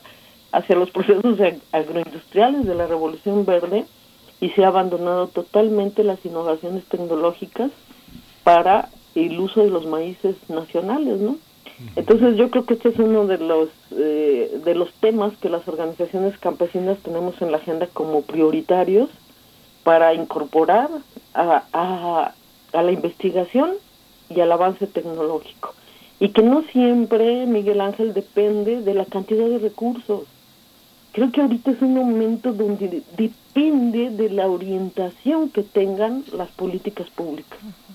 Este es un momento clave, no nada más es el monto de los recursos, sino cómo orientamos estas políticas públicas y cómo con los recursos disponibles incorporamos a todos los actores en la construcción de este de estos mecanismos que van a hacer en este momento a través del Consejo Nacional, ¿no? que van a hacer esta integración que eh, entiendo a cuatro meses debe de estar ya integrado este Consejo Nacional del Maíz y hay que darle mucho seguimiento porque Miguel Ángel los intereses, ¿no? Quienes ven en la agricultura más allá de un proceso de alimentación de la población, que ven como un negocio, como un área de oportunidad para invertir en negocios por encima de los procesos de alimentación, pues van a seguir eh, presionando, ¿no? Así es. Fíjense que ahora que, que Miguel que preguntas esta cuestión del papel de las universidades, encuentro que en el mm, noveno, en el artículo noveno eh, se, pues, pues se hace la mención de impulsar la investigación y la difusión del conocimiento de los maíces en todo lo relativo a su producción, consumo y demás manifestaciones culturales relacionados, eh, que, me parece sería también un ángulo interesante. Pero Leticia, quiero preguntarte sobre las políticas públicas que tendrían que ir acompañando a esta nueva ley. Estás hablando, por ejemplo, de la integración de un consejo, que es el Consejo Nacional del Maíz Nativo, el CONAN, ¿no? Ajá. Así es. ¿Qué, mm, eh, políticas públicas se ven reflejadas, digamos, no como política pública, sino qué instrucciones se dan en esta ley para que se pueda generar una política pública posterior? Eh, ¿Y cuáles están fuera? ¿Cuáles tú pensarías que son, que es importante no dejar eh, por fuera, no, no olvidar y seguir enfatizando? Sí, sí, sí. Mira, el, el Consejo Nacional tiene como objeto revisar, ¿no? Revisar las diferentes políticas públicas y hacer recomendaciones. Este, y déjame decirte que en, en, temas de política pública, entre las que tendrá que generar y las que tendrá que impulsar o las que tendrá que fortalecer, hay mucho trabajo por hacer. Yo creo que ese es el área clave que involucra a la investigación, este, involucra a diferentes instituciones, pero es un área clave. Lo primero que tiene que hacerse en términos de políticas públicas y que debe velar este Consejo Nacional es dar certidumbre a los productores, a los campesinos, a los pequeños y medianos productores, a los de, pequeña escala, en su producción. Entonces, a, raíz de la entrada de este gobierno, de la cuarta transformación, se declara el fin del, del neoliberalismo y una de las medidas estratégicas que ha cambiado y cambia la perspectiva de estas políticas ha sido la creación de, institutos como Segalmex, que tiene como objetivo y como mandato la comercialización, el comprarle a los productores a precios justos su maíz. Créeme que una medida para dar certidumbre es establecer un precio y que los productores sepan que su producción va a tener cabida en el mercado a un precio eh, digamos, justo, ¿no? Mucho mejor del que se tenían con los mercados abiertos. Entonces, este, una de las cuestiones que, que tendría que verse son sobre las políticas ya existentes, porque déjame decirte que en la operación, ¿no? El, eh, de 2019 han dejado mucho a deber, ¿no? no han estado a la altura del mandato presidencial este, que ha dicho primero los pobres y primero los campesinos. Entonces estamos viendo una serie de deficiencias eh, por parte de la ASADER en lo que ha sido la operación de Segalmex para la compra de maíces nativos, ¿no? De maíz, de maíces en general y nativos. Y, y esto sí amerita un reclamo de la sociedad, han quedado mucho a deber, no han estado a la altura porque imagínate que Segalmex en el año 2019 no compró maíces nativos. No hubo apertura para la compra de este maíz, de este tipo de maíces, cuando sabemos que la población rural, eh, la de pequeña escala, produce este tipo de maíz. Otro de los problemas que se tuvo es que no, este, no se acercaron a las zonas de producción, se ubicaron en ciertas zonas donde no, no tenían acceso los pequeñitos productores, los productores de pequeña escala, y establecieron eh, este, condiciones de calidad para recibir el grano como si fueran eh, más enfocados a la industria. Entonces muchos productores no tuvieron acceso a este tipo de compras del Estado. Entonces el Consejo Nacional, por ejemplo, tendrá que evaluar muy seriamente el por qué esta serie de políticas, el por qué no hubo esta capacidad del Estado para acercarse a los pequeños productores y, y, este, a los medianos productores en este principio primero los pobres, ¿no? Entonces allí, pues el, el, el propósito de los programas del gobierno ha sido muy buenos, pero su implementación ha dejado mucho que desear, hay mucha molestia en el campo y ahora esto tiene que cambiar y se les tiene que dar certidumbre tal como lo ha promovido el presidente de la República, ¿no? Y también ha pasado esto mismo con el crédito, este, no ha habido esquemas que fomenten el acceso al crédito, la banca de desarrollo se comporta como la banca privada, sus tasas de interés, eh, todo esto no han todavía llegado a esta transformación que urgentemente se requiere y en la parte de los institutos no se ven políticas todavía, ¿no? No se alcanzan a ver políticas de apoyo a al INIFAP, ¿no? Por ejemplo, a todos los institutos de investigación al servicio de estos modelos de agricultura y se requiere de manera urgente políticas para revitalizar el ejido y la comunidad para que este, ah, recuperemos estas formas de producción hoy tan importantes. Otra de las tareas muy importantes que va a tener este consejo es eh, con respecto a la, a la parte de la producción de transgénicos, ¿no? Debe de promulgarse pronto que el país entero debe de declararse libre de transgénicos. ¿no? Por ser en México un país de origen del maíz y que está disperso en todo su territorio, debe de haber este tipo de declaratoria ya decidida con la participación de la SADER y de las instituciones, porque eh, actualmente hay una prohibición para la siembra de maíces transgénicos en todo el país. Ya se logró, se ganó por parte de la sociedad civil la prohibición de, de la siembra de este tipo de maíces, pero por parte de la SADER todavía no se dan eh, indicaciones necesarias para estar a favor de esta prohibición y hacer una declaratoria ya de país de México como país libre de transgénicos, no obstante que el presidente lo anunció. Y sin embargo nos encontramos con trabas, ¿no? Con una falta de decisión por parte de la SADER en el sentido de, de retirar no este eh, eh, sus acciones que han estado en contra de esta lucha que han dado las organizaciones de la sociedad civil no entonces otra de las tareas del consejo eh, tiene mucho que ver con lo que comentaba Miguel Ángel en la parte de la investigación que es la identificación de regiones donde se producen estos maíces nativos, de recuperación de todos estos germoplasmas, de nuevas formas sustentables de producción se necesitan programas de crédito. Entonces la tarea de este consejo, eh, como un consejo que va a dar este sobre todo pues como eh, eh, opiniones sobre bancos de semillas, opiniones sobre los mecanismos para la producción de alimentos, va a ser una tarea muy grande y tiene que tener, tiene que ser fortalecido este pronto para que tenga el papel que tiene. Mira, el país no puede esperar. Esto es urgente.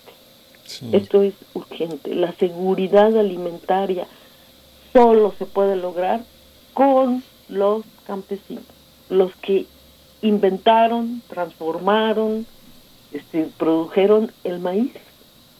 El maíz, con su riqueza alimentaria, ha sido resultado de miles de años de eh, estar en manos de campesinos, ¿no? en la pequeña agricultura. Y ahí está el futuro de la seguridad alimentaria de este país. El hecho de que hoy no tengamos esta seguridad alimentaria queda claramente demostrado por lo que, eh, por estas políticas que han limitado, pauperizado la economía campesina. Sí, y fíjate Leticia, bueno, todo este es un, como tú señalas, es un primer paso porque hay una parte de transversal que pues que cruza todo el país, ¿no? Yo veo las compañías aseguradoras de las cosechas tienen un diagnóstico más claro de la patología, de las inundaciones, de la sequía, que la que ofrece el propio gobierno federal, de que la que, la que han ofrecido en los últimos dos años. Fíjate que el tema del cambio medioambiental ha sido una cosa muy fuerte porque las sequías no las sequías, sino la ausencia de agua ha sido una característica muy fuerte. Por ejemplo, de las 136 presas de uso agrícola, el año pasado, pues 12 se encontraban por debajo del 20% de capacidad. todo esto, digo, todo esto pasa en San Luis, eh, en Oaxaca, en, los lugares de Durango, gran producción, y que muchos eh, grupos campesinos e indígenas van aparejados con la cosecha de frijol, la avena forrajera, el maíz forrajero, toda una serie de cultivos que los defenestran con toda esta parte y con el uso discrecional del agua que tratamos esta mañana, como son personas, son pequeños productores que no tienen ningún apoyo en el reparto del agua en este en estas emergencias para brindarles auxilio. ¿Cómo ves esta parte, esta parte frente a las grandes productoras que tienen seguros, que tienen ingenieros, que tienen todo un sistema de riego? Eh, ¿Cómo lo ves? Eh, sí, mira, pues como te comentaba hace un momento, el hecho de haber dejado a la agricultura en este país en manos del mercado, pues cuando abres y dices ahora es el mercado el que impera en la agricultura, pues el resultado es que los que más pueden, los que tienen más intereses, los que van por la ganancia, por las utilidades, pues imponen sus reglas. Y cuando se privilegia la utilidad y la ganancia de unos cuantos, pues eh, toda la cuestión de los recursos medioambientales sale sobrando. Entonces se acaparan, ¿no? Los poderes económicos acaparan el agua, hacen negocio con la semilla, sobreexplotan los recursos naturales.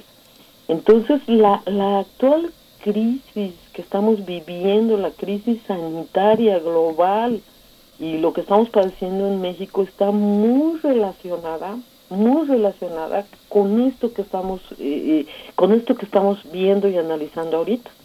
O sea queda más que claro que los modelos de vida que estamos siguiendo no de producción agroalimentaria se han agotado. Tenemos que hacer un cambio de todos estos paradigmas. Y la recuperación de los mantos freáticos la recuperación de nuestros valores este culturales, sociales y la recuperación de, de nuestros recursos genéticos y la biodiversidad, pues tienen, está claro que los tenemos que hacer presentes hoy. Mira, las crisis como la que estamos viviendo exponen las mayores debilidades y fortalezas que estamos que, que, está, que están ahorita en el medio, ¿no? Y tenemos una debilidad este, muy grande. La economía, el sistema global, los pobres, la economía está muy pauperizada. Hay una crisis económica que ya se venía arrastrando una polarización, una concentración de la riqueza y un mayor empobrecimiento de la población este mundial, ¿no? Y no es algo diferente en este país y es en los sectores agrícolas, en las zonas indígenas, donde vemos los mayores índices de pobreza, ¿no? Qué paradojas, donde se producen los alimentos, donde deberían de ser las áreas protegidas, son las áreas más debilitadas. El cambio climático es el resultado de una serie de políticas y de el uso indiscriminado, en el caso de la agricultura, de agroquímicos, de contaminación de mantos freáticos y del uso irracional de los recursos, ¿no? Entonces, este, la agricultura y la ganadería industriales han, han tenido como consecuencia también alimentos contaminados, no solo para el medio ambiente, sino para las personas y de mala calidad. Entonces hoy estamos padeciendo crisis de obesidad, no, crisis de hipertensión, de diabetes por todo, todo estos malos hábitos y alimentos de mala calidad y este y bueno la pandemia no está alejada de estas prácticas y hay una correlación porque mira diversos estudios han señalado que la pérdida de la biodiversidad, ¿no? Este, esta biodiversidad que tú comentas, que incluye el agua, eh, diferentes recursos genéticos y animales, dice que en hábitats bien conservados los virus se distribuyen entre las especies. Cuando estos hábitos, estos hábitats se, se alteran o se destruyen, se debilitan los ecosistemas y los mecanismos de protección le llaman zoonosis, ¿no? La capacidad de los virus de pasar a las personas, pues estos modelos agroindustriales de producción de, de carne, pues tienen al ser humano mayor contacto con este tipo de ganadería, ¿no? Y, y, Y bueno, pues ahí están los resultados que la mutación de los virus se hace más patente, ¿no?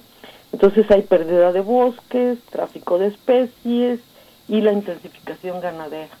Entonces estas repercusiones, ¿no? Influyen en gran medida en la pandemia que hoy estamos viviendo.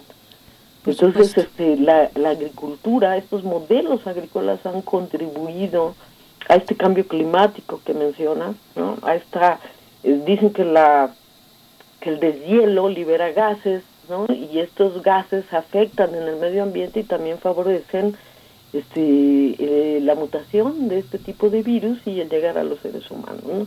Entonces estos estos sistemas, ¿no? Este, esta crisis que hoy estamos viviendo expone todas estas debilidades y nunca como ahora, yo creo que ya estamos llegando a la hora de, cero de decir esto tiene que cambiar.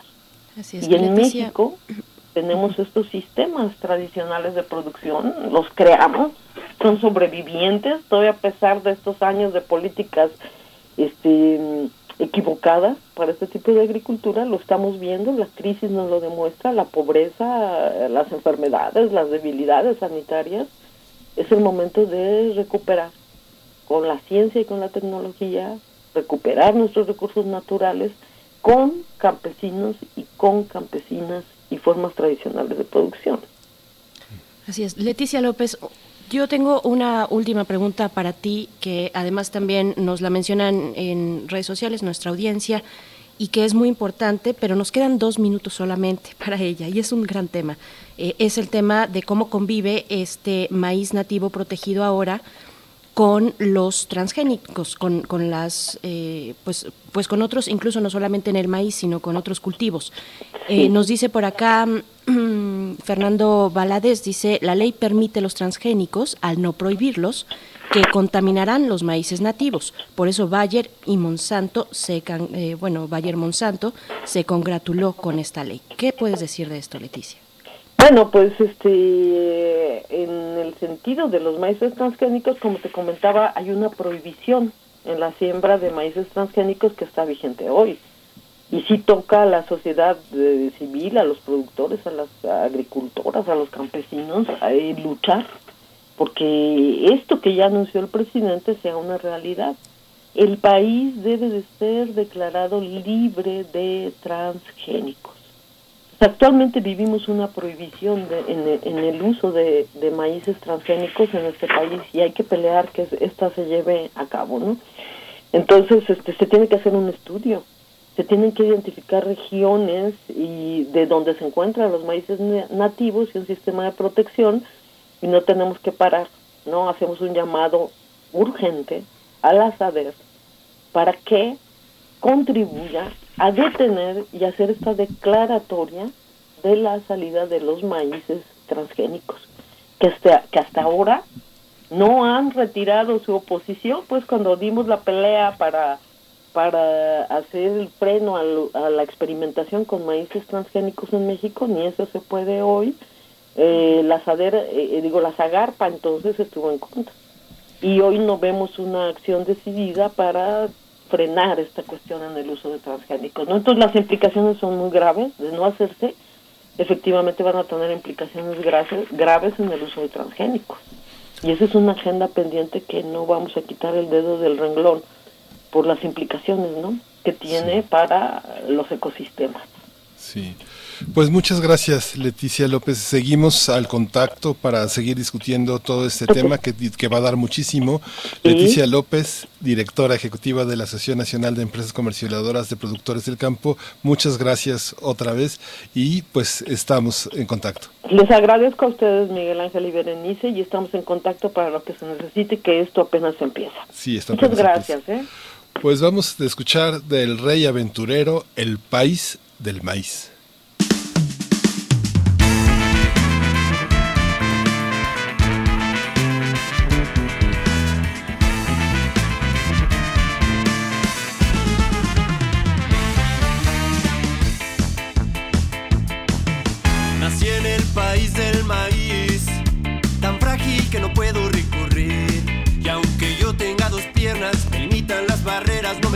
dejan ser aquí.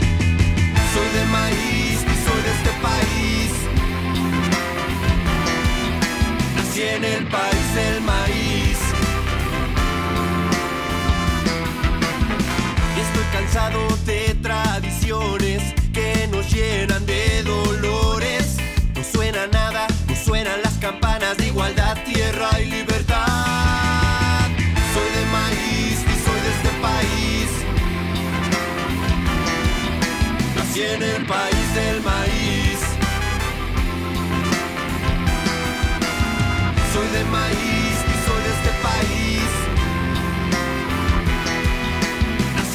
En el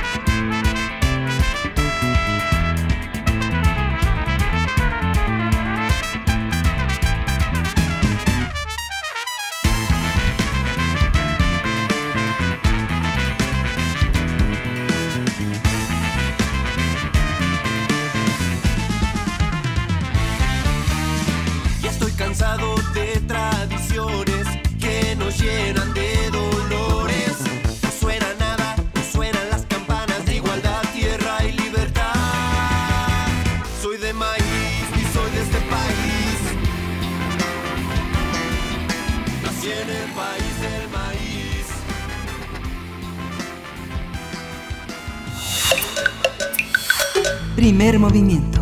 Hacemos comunidad. Nota Internacional. En medio de estrictas medidas sanitarias para evitar contagios de COVID-19, Corea del Sur celebró elecciones para elegir a 300 parlamentarios de la Asamblea Nacional. De la Asamblea Nacional. El pasado 15 de abril los surcoreanos realizaron una campaña inédita donde los candidatos portaban mascarillas mientras ofrecían discursos virtuales y las calles permanecieron limpias sin propaganda política. Todo un sueño, al parecer, en esa parte. Bueno, según la Comisión Electoral, la participación en los comicios se sitúa en un 65.1%, la más alta registrada en la historia democrática de ese país. En un horario especial, las autoridades permitieron votar a más de 13.000 personas que permanecen en cuarentena y casi 3.000 pacientes positivos por coronavirus enviaron su voto por correo postal o utilizando cabinas especiales. El triunfador oficial de las elecciones legislativas fue el partido en el gobierno, el demócrata, gracias a la actuación eficaz que mostró para contener el COVID-19. Este reconocimiento le dio una amplia victoria al partido del presidente Moon Jae-in. Se trata de una de las primeras elecciones que se realizan desde el estallido del brote de coronavirus. Pues conversaremos sobre estas elecciones legislativas en Corea del Sur y la mayoría absoluta obtenida por el partido oficial por la gestión del gobierno ante la pandemia COVID-19 y nos acompaña en este, en este día en la línea de primer movimiento el doctor Fernando Villaseñor, él es profesor del Colegio de México, especialista en Asia y África y colaborador habitual en primer movimiento. Y nos da mucho gusto poder saludarle, doctor Fernando Villaseñor, muy buenos días. Buenos días, Berenice, Miguel Ángel, qué gusto este, escucharlos y participar con ustedes nuevamente. Pues aquí con esta noticia de la elección, eh, un ejemplo me, me, imagino para muchos países que en, también en este año van a tener procesos electorales y bueno, con además de un, eh, ciertas notas en lo político, también eh, algo en cuanto a seguridad en la salud que tiene que ver con ser las primeras elecciones eh, pues importantes o de gran calado que se tienen durante la pandemia y por uno de los países, quizás el primero, eh, que ha manejado relativamente bien este problema del de COVID-19. Uh -huh. ¿Qué permite, qué es lo ejemplar de esta elección? Porque hay condiciones materiales muy concretas que permiten que una votación así tenga lugar, una credibilidad, un aparato tecnológico. Y ¿Qué, qué, qué nos deja? ¿Qué debemos observar no solo en la importancia que, te, tiene Corea del Sur, sino el proceso mexicano y este llamado a tratar de empantanar el procedimiento del gobierno federal sobre el COVID-19? Sí, bueno, eh, el primero que nada, algo que ha hecho bien el gobierno de, de Corea del Sur ha sido las medidas de contención, pero también de seguimiento de las personas infectadas. Y en ese sentido, para evitar que hubiera una mayor eh, número de contagios, lo que se hizo fue en estas elecciones, por ejemplo, eh, en primer lugar, como ustedes decían al comienzo de la nota, permitir que se enviaran algunos votos por correo, pero también identificando personas con riesgo o incluso eh, contagiadas, permitirles también el voto. En este caso lo que se hizo fue una segmentación de los votantes y se permitió que esos eh, personas sospechosas o contagiadas pudieran votar, pero en horarios distintos a la que la mayoría de la población.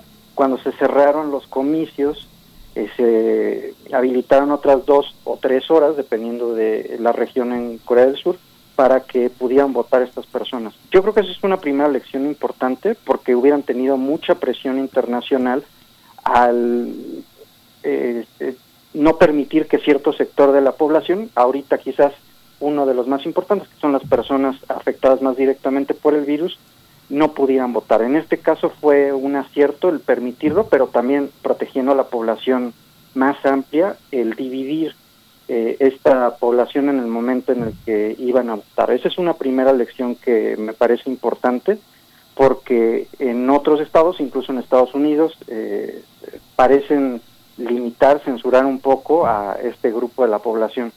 Eh, otra cuestión, como dices Miguel Ángeles, eh, han preparado esto desde hace varios meses, cuando menos un mes, el, este cambio en cómo iban a ser el periodo de votación y en lugar de irse por la fácil que era suspender o aplazar este eh, periodo de votación, recordemos que estas votaciones son más bien locales, pero en la política de Corea del Sur son elecciones importantes porque le permiten tener una mayoría en el Congreso, en este caso el presidente Moon Jae-in, y también a lo que sería guardadas las debidas proporciones los gobernadores más o menos eh, de las distintas provincias. Entonces, en este segundo eh, eh, elemento, creo también que fue un acierto el que se prepararan desde un principio para tener efectivamente las, las elecciones, porque si no se iba a poder manchar muy fácilmente, bueno, este periodo de Moon Jae-in como que había limitado este, este cambio. Incluso si veíamos las noticias hace un mes, eh, pues había al principio un 50% del electorado que parecía castigar al partido eh, en el poder. Y eh, una tercera lección es, debido a cómo se manejaron la crisis de salud, pero también el permitir las voces de oposición en cierta medida que tuvieran participación en la elección, creo que eso le va a dar mucha legitimidad a eh, bueno a esta nueva asamblea no y sobre todo al gobierno de Moon Jae-in. Entonces esas son algunas lecciones que creo que nos deja en términos generales una la elección en Corea del Sur eh, y que bueno van a ser importantes de adaptar en otros países. Algo importante a tener en cuenta es que también, y esto no se ha dicho quizás lo suficiente, es un tema controversial, de hecho yo no tengo una opinión concreta hacia un lado o el otro, es que también parte del éxito de Corea del Sur eh, ha radicado en tener este seguimiento de las personas sospechosas y contagiadas, incluso con eh, tecnología de, los celulares, eh, estas aplicaciones para hacer el seguimiento de las personas. Y bueno, este es un tema que debido a la urgencia se ha dejado a un lado, no se discutió mucho ni siquiera en las plataformas electorales, lo entiendo, en este momento parece ser como si eh, la emergencia permitiera la limitación de, la privacidad, pero bueno, supongo que va a ser, eh, así como tuvimos tres lecciones positivas, quizás esa es una de las lecciones pendientes que todavía no sabría decirle si es negativa, positiva o en qué sentido, pero el papel que va a tener el rastreo y la limitación de la privacidad, eh, tanto en las elecciones de Corea del Sur, las que vengan de Japón, en algunas de las provincias que van a haber también elecciones este año, eh, y en otros países de la región. Y bueno, ese es un tema pendiente, yo creo. Por supuesto. Eh, Fernando Villaseñor, ah, bueno, mencionas a Japón y yo precisamente te iba a preguntar sobre cómo se se ha desarrollado Corea del Sur en la región con respecto a otros países y solamente hacer mención de que efectivamente es un caso muy, muy particular el de esta jornada electoral en Corea del Sur. Recordemos que a mediados de marzo Francia tuvo que suspender su segunda vuelta de elecciones municipales en medio de fuertes críticas hacia Emmanuel Macron por eh, pues pues por todo el, el contexto que adverso que tuvo Francia y que continúa eh, pues ya hacia abajo, disminuyendo, pero que, que, pegó fuerte, digamos, en la credibilidad de, de, un Emmanuel Macron que viene pues muy muy golpeado desde el año pasado con todas las protestas de los chalecos amarillos. En fin se suspendieron esta segunda se suspendió esta segunda vuelta se aplaza pero um, Corea del Sur hace un ejercicio muy interesante y no me cabe duda que muchos eh, científicos sociales, muchas y muchos científicos sociales estarán eh, muy interesados en poder observar este proceso, cómo se llevó a cabo, cuáles fueron, por ejemplo, las cuestiones innovadoras que puso a disposición el gobierno de Corea del Sur para sus habitantes, para sus ciudadanos y que pudieran votar y realizar esta elección. ¿Cómo lo ves con respecto a la región, a los otros países? Sí, aquí el caso de Corea del Sur eh, obviamente va a ser emblemático, no solo por eh, cómo lo realizó, la parte tecnológica, la parte de seguridad, sino como decía también eh, como para permitir que esa oposición no fuera silenciada, sino que en cierta forma el voto popular, esto es muy discutible porque se puede decir qué tan libre es en una situación de pandemia, pero bueno, vamos a decir en términos generales que fue una elección eh, democrática, una elección abierta, una elección donde la oposición pudo haber tenido un lugar. Eh, y bueno, se le venció en este sentido eh, en, en, pues, con votos, ¿no? Pero también en la región yo creo que va a tener un papel coyunturalmente muy importante porque la única otra voz, curiosamente, es China en la región. Uno pensaría en Japón, que es, bueno, siempre sigo con mucho interés la parte de Japón, y Japón desgraciadamente que pudo haber eh, ejercido un liderazgo, un contrapeso a China en este momento, eh, pues ha tenido un caos dentro de la administración de Abe para tratar esto, de Shinzo Abe, y eso le ha dejado un nuevo, una nueva posición de contrabalance sobre el discurso chino a Corea del Sur. Sin embargo, bueno, el gobierno de Corea del Sur también ha sido eh, bastante pragmático e inteligente en eh, solamente proyectar esta parte como tecnológica de avance. No perdamos de vista que los las primeras pruebas eh, para detección de COVID se hicieron en Corea del Sur y el día de hoy son el estándar de, eh, de calidad para ser utilizado en el resto del mundo. Entonces está aprovechando Corea del Sur para hacer un ejemplo respecto a esto, la parte tecnológica, la parte formal de hacer las elecciones pero quizás la pregunta es por qué no ir incluso un, paso más, ¿no? Eh, tratando de fijar una agenda propia, tratando de aprovechar esta coyuntura para mostrar más poder eh, en, la región. Y bueno, la respuesta a esa pregunta es que obviamente eh, le preocupa primero una agenda que permita la, la, reunión con Corea del Norte, que es un problema que siempre van a tener en puerta. Y por otro lugar, tampoco quieren destacar mucho eh, en la parte política o de liderazgo en la región, como sí lo quería hacer Japón, porque la relación con China es diferente que la de Japón. En este caso, eh, Corea del Sur pone mucha atención primero a cuáles son los comunicados, cuál es la postura que va a tener este Xi Jinping eh, respecto a esta cuestión y, por ejemplo, no se ha pronunciado abiertamente sobre eh, el, el, origen de la pandemia, todos e, este, estos problemas que está teniendo ahora China sobre el aumento de, personas contagiadas. Yo creo que ese es un cálculo eh, bastante medido por parte de Corea del Sur, en el cual quieren dejar claro en la región, nosotros no nos vamos a meter en la, en la parte macropolítica, pero en cuanto a salud, cooperación y el know-how, e, este conocimiento de cómo atender la vida post COVID-19, que como decías Berenice, yo creo que sí, muchos vamos a aprender de Corea del Sur este nuevo normal, estos nuevos estándares, estas cómo ahora van a ser las, eh, los comicios, cómo van a ser la vida diaria, esto que les decía que es un tema que yo creo que en las próximas semanas va a ser muy discutido sobre qué tanto se permite eh, el atentar contra la privacidad a cambio de seguridad. En todos estos temas la agenda le está poniendo, no solo en la región, si yo yo me permito decir, en varias partes del mundo, Corea del Sur. Entonces, en ese sentido, eh, yo creo que es, va, a ser muy importante y ya lo está haciendo. Es muy eh, generalizada eh, la cobertura que en Europa la prensa ha hecho de estas elecciones. La mayoría de los de los de la prensa europea califica las elecciones como muy emotivas. Pareciera que esta pandemia ha eh, hecho noble la participación de las diferencias políticas, no en un marco de descalificación, sino de una gran unidad y de mirar hacia el futuro, pensando en que quien gobierna ha tenido la mejor respuesta. ¿Tú crees que si hubiera habido un escenario distinto, las elecciones hubieran cambiado de signo? Definitivamente sí.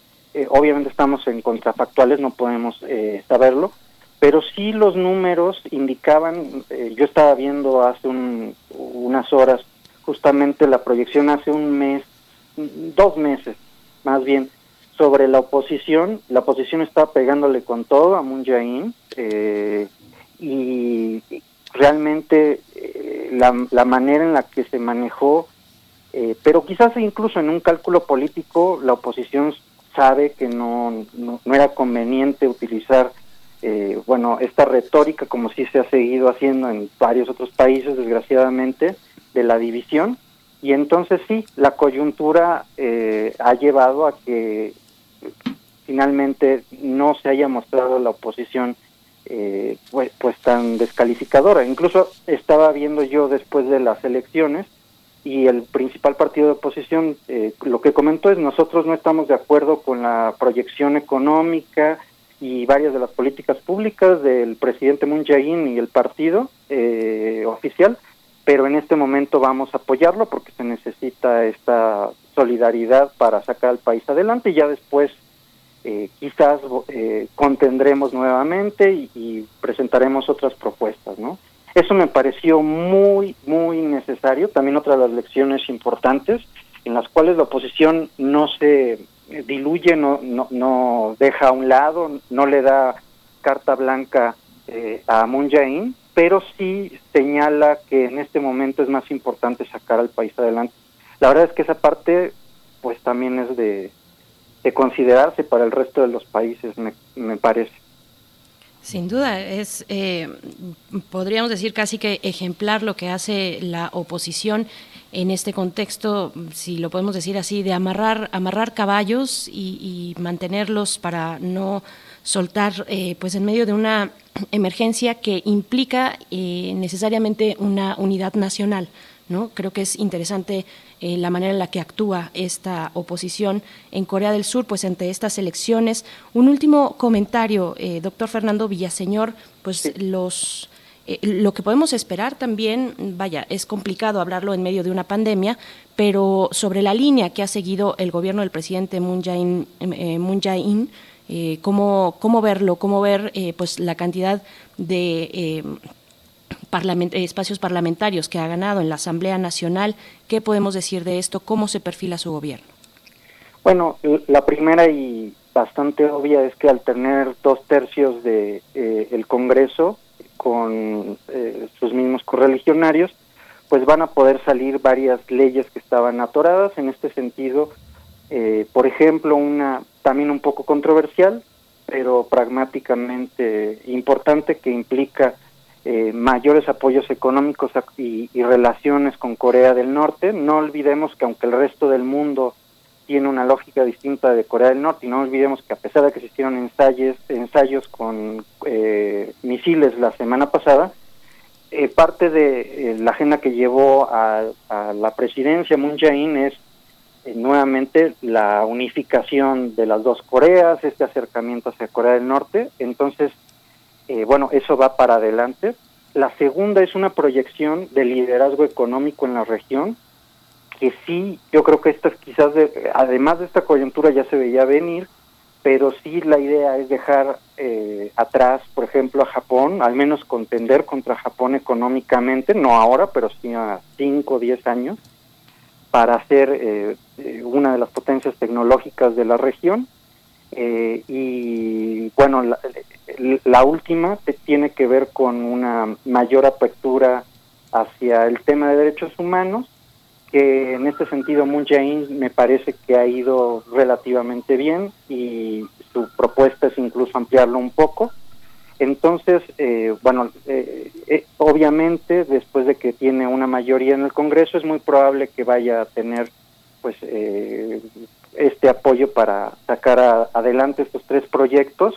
Vamos a ver eh, en qué medida van avanzando. Yo creo que el más inmediato a cumplir va a tener que ver con esta proyección tecnológica y aprovechando este poder suave, este eh, conocer cómo ver el mundo eh, después o, eh, de- del COVID-19, pues le va a dar una proyección muy importante que además con esta mayoría en el Congreso y siendo una de las metas con las que llegó al puesto Moon Jae-in, pues le acomoda bastante bien. Pues Fernando Villaseñor, muchas gracias por todo este panorama. Siempre es muy eh, importante tener tu visión, tu contexto, tu interpretación y bueno, pues segui- seguiremos todo este proceso que eh, en, en esta especialidad tuya también está impregnada ahora de esta pandemia que hace imprescindible estas, estas lecturas eh, críticas. Muchas gracias, Fernando. Gracias a ustedes, como siempre, por el espacio y cuídense mucho, por favor. Gracias. Despedimos a la radio Nicolaita. Nos escuchamos mañana de 8 a 9 de la mañana y nos vamos a la tercera hora de primer movimiento. Quédese con nosotros. Primer movimiento. Hacemos comunidad.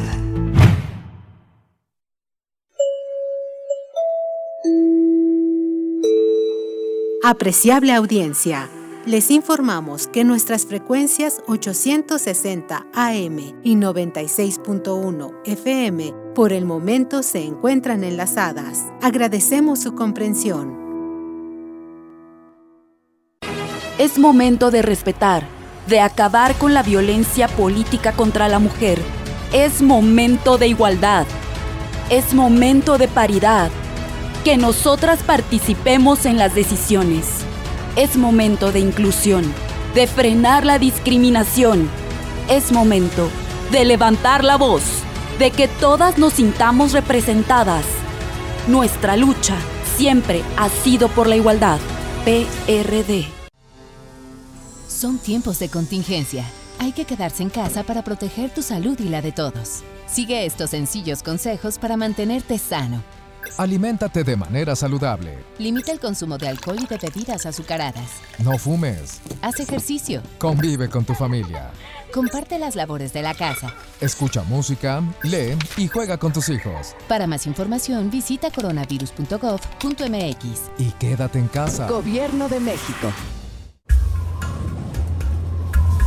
A lo largo de los años, la especie humana ha dejado una huella de destrucción en el planeta. Estamos muy cerca del punto de no retorno. Este es el momento de realizar nuestro cambio de conciencia. Habitare. Agenda ambiental inaplazable. Te invitamos a escuchar las labores que hacen nuestras científicas y científicos para tratar de salvar nuestra casa. Y las recomendaciones para que desde tu trinchera ayudes a cuidar el ambiente. Todos los lunes a las 16 horas por el 96.1 de FM. Radio UNAM. Experiencia sonora.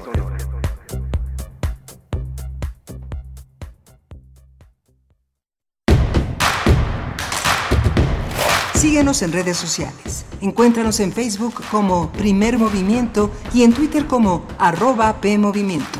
Hagamos comunidad.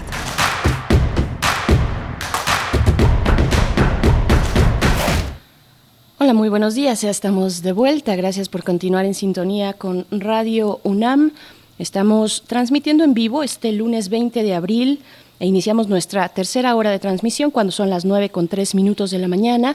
Estamos en el 96.1 de FM, en el 860 de AM en esta transmisión conjunta para disminuir pues eh, los esfuerzos que requieren cotidianamente esta radiodifusora universitaria en tanto que atendemos pues las medidas de sana distancia y del el trabajo desde casa en Radio UNAM como lo ha hecho también toda la universidad con múltiples múltiples esfuerzos de mantener en línea pues eh, algunas de las act actividades académicas eh, en general laborales que lleva a cabo esta universidad. Así es que bueno les damos la bienvenida y Miguel Ángel Quemán está desde su casa también en este resguardo transmitiendo y te doy los buenos días Miguel Ángel. Cómo estás Gracias Berenice. Buenos días. Buenos días a nuestros radioescuchas. Estamos eh, en la tercera hora de primer movimiento que vamos a tener una mesa sobre el autoritarismo, las medidas radicales para quedarse en casa y, cómo la pandemia también ha modificado algunas decisiones de gobierno que pasan por encima de libertades eh, momentáneamente y pues vamos a analizarlo con dos personajes eh, muy importantes.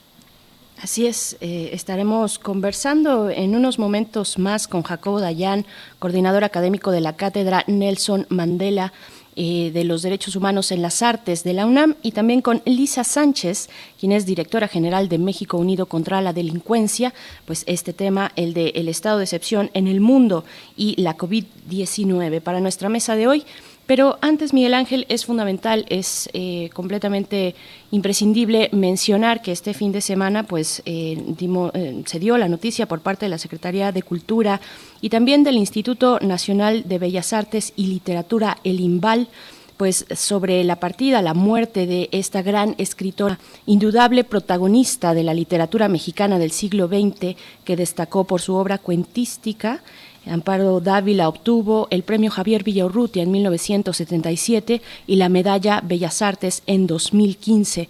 Y pues la Secretaría de Cultura lamenta profundamente el fallecimiento de la escritora zacatecana. De la misma manera, pues nos dice a través de su cuenta de Twitter el Instituto El Imbal, Instituto Nacional de Bellas Artes y Literatura, dice de Amparo Dávila, pionera del cuento fantástico en México eh, esta escritora zacatecana deja un importante legado a las letras mexicanas.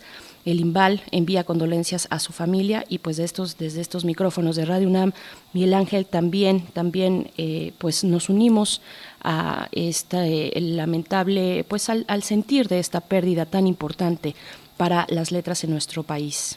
Sí, los cuentos de Amparo Dávila han sido un material muy rico para nuestros adaptadores, para la radio. Muchos de sus cuentos están en nuestra fonoteca, en la fonoteca de Radio Educación, es, eh, en, el IMER. Es, ha sido una autora muy frecuentada, con todo y que ella no tuvo una gran presencia pública en los últimos años, pero la publicación de sus cuentos reunidos, de su poesía reunida, pues le dio nuevo aire, unos últimos años de mucha alegría y de cercanía con unos lectores que ella no conocía personalmente, así que la importancia de tener una editorial potente, de tener una gran promoción de nuestros autores, sobre todo pues los que, hay que decirlo, nacieron en los años 30, 40 y que tal vez no han tenido el suficiente reconocimiento de los lectores, la cercanía de lo que significa tener la alegría de un rostro joven diciendo lo leí maestro, pues Amparo Dávila lo tuvo al final. Sin duda, sin duda y pues hacemos eh, la invitación a que se puedan acercar a los materiales de lectura de la UNAM, de la Dirección de Literatura, materialesdelectura.unam.mx. Ahí pueden encontrar una selección, al menos de los poemas, de algunos poemas de Amparo Dávila. Yo eh, este fin de semana compartía, perdón la autorreferencia, nada más para decir, eh, compartía uno de los títulos que ustedes pueden encontrar ahí, Árboles Petrificados, es un poema de, Amparo Dávila que se encuentra ahí, junto, eh, pues, mm, pues, seguramente, ah, y Alberto Chimal también, él eh, compartía el cuento, tal vez emblema de Amparo Dávila, El huésped, lo pueden encontrar ahí, eh, este, esta liga para poder leerlo si es que no lo han hecho o volver a disfrutarlo en la cuenta de Alberto Chimal. Así es que bueno, eh, pues en paz descanse Amparo Dávila, sigamos leyendo a nuestras grandes eh, escritoras mexicanas, Miguel Ángel, y pues vamos a ir precisamente a la poesía necesaria de esta mañana de lunes. Es hora de poesía necesaria. Vamos eh, a escuchar un poema de José Ángel Leiva, un poema eh, realmente inédito porque forma parte de un trabajo que está en preparación. José Ángel Leiva, a quien hemos leído varias veces aquí, es el director de La Otra, todo un proyecto poético de interpretación, de lectura, de, de investigación y difusión de la poesía, no solo latinoamericana y en nuestra lengua, sino en general. Pero él en sí mismo es un, gran poeta, un hombre que está como a la altura de las circunstancias eh, siempre, las circunstancias existenciales que atravesamos. Y lo vamos a acompañar con Dogs de Pink Floyd. Se llama La transparencia del aire.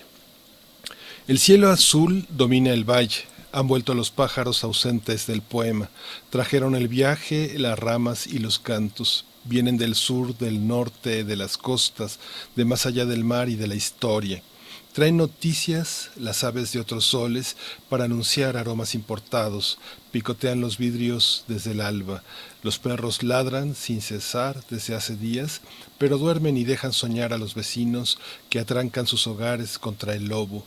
Las jaurías le ponen candados a sus jaulas. Ladran los perros sin motivo. Pudieran ser los colibrís o las abejas embriagados de néctar y del aire. La transparencia de abril con mucho tacto aproxima los volcanes a los ojos. El aire transparente asoma en las ventanas, salta por muros, escaleras, techos, se suma a los colores que florecen y van sin precaución por el asfalto. No hay miedo en la ciudad, esa luz acorta las distancias. ¿Hay alguien allí? pregunta el aire. A todo pulmón responden de alegría los perros.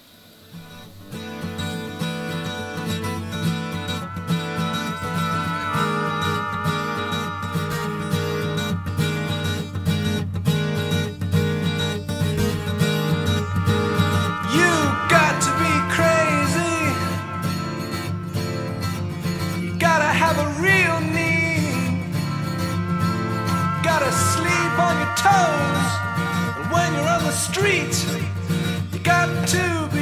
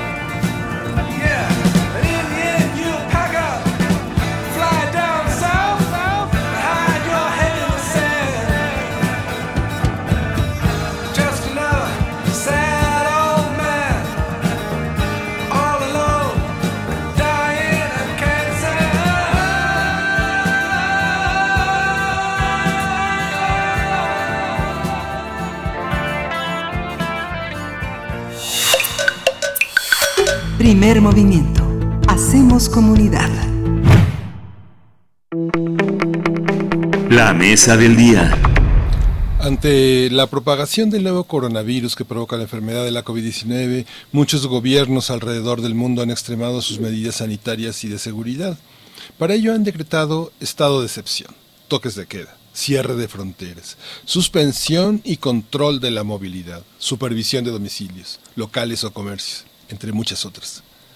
En muchos países el confinamiento social es obligatorio y el ejército y la policía han sido autorizados para hacer uso de la fuerza y detener y sancionar a quienes violan estas medidas.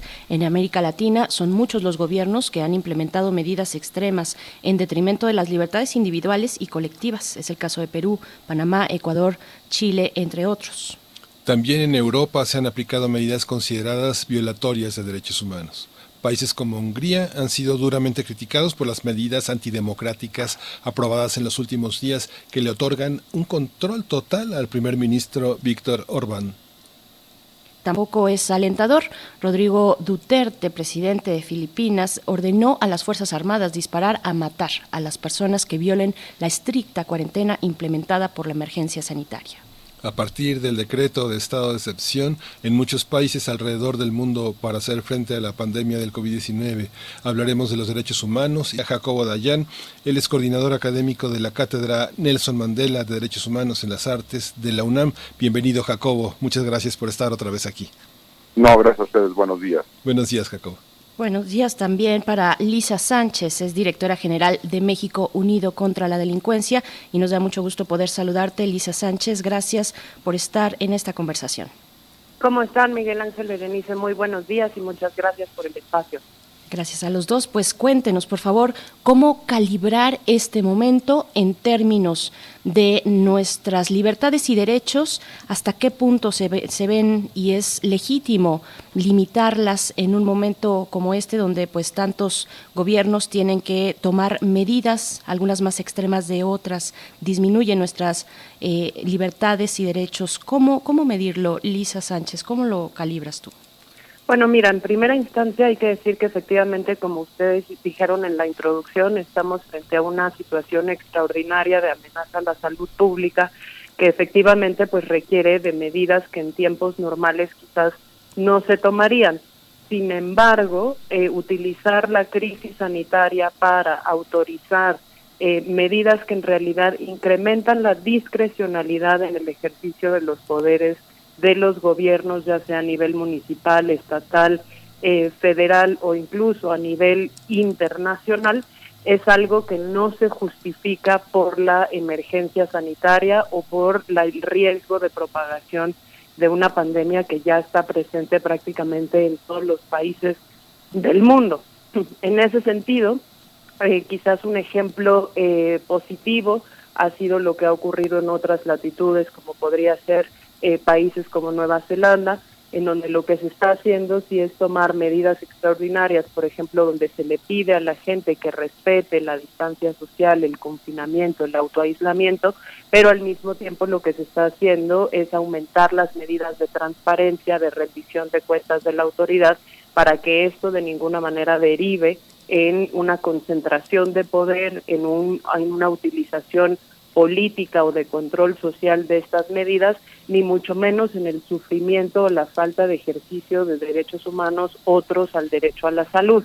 Entonces, por ejemplo, lo que estamos viendo de eh, estas medidas que ustedes mencionaban, de toques de queda, de restricciones a la movilidad, de gobernantes que ahora tienen la capacidad de gobernar por decreto, saltándose otros poderes como el legislativo o el judicial, en realidad todos los mandatos de Naciones Unidas de Derechos Humanos lo alertaron desde la segunda semana de marzo y pusieron muy en claro en su posicionamiento conjunto que no son medidas que se justifiquen, que no son medidas que estén respetando el marco internacional de derechos humanos y sobre todo que no pasan la prueba de la necesariedad, de la idoneidad, de lo, eh, pues digamos justo de lo extraordinario, porque son medidas que nos tienen que importar porque muchas veces toman más tiempo desmantelarlas de lo que toma implementarlas.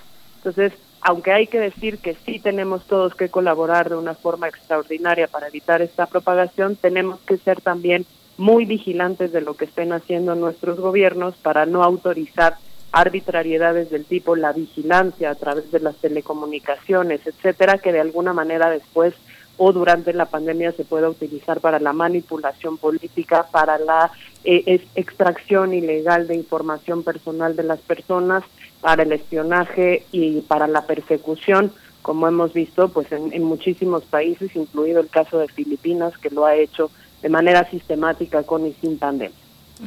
Claro. Jacobo Dayan, ¿cómo lo ves tú? Sí, coincido con Lisa en, en, el, en el sentido de de que ante una medida ante una realidad extraordinaria los estados, los gobiernos, los ejecutivos tienen que tomar decisiones extraordinarias que incluso sobrepasan sus eh, facultades en tiempos normales. Pero incluso los marcos normativos de cada uno de los países establecen las formas en que estos estados de excepción o esas eh, restricciones a ciertas libertades y derechos se dan.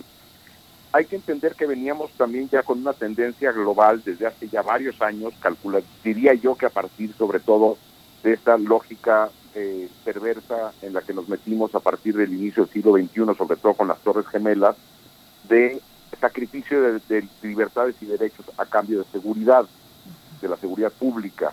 Y veíamos mucho más presencia, por ejemplo, en militares, de espionaje y una un detrimento de nuestras libertades y derechos a cambio de una seguridad que ofrecían los estados. Y ahora el dilema parece ser que es o salud pública o derechos y libertades.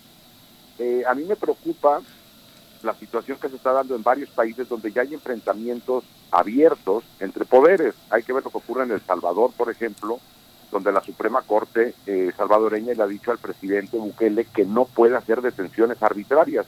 Eh, hubo órdenes de detener y meter a centros de confinamiento a personas que violen el, eh, la cuarentena, como también ya lo empieza a sugerir el gobernador de Michoacán, por cierto.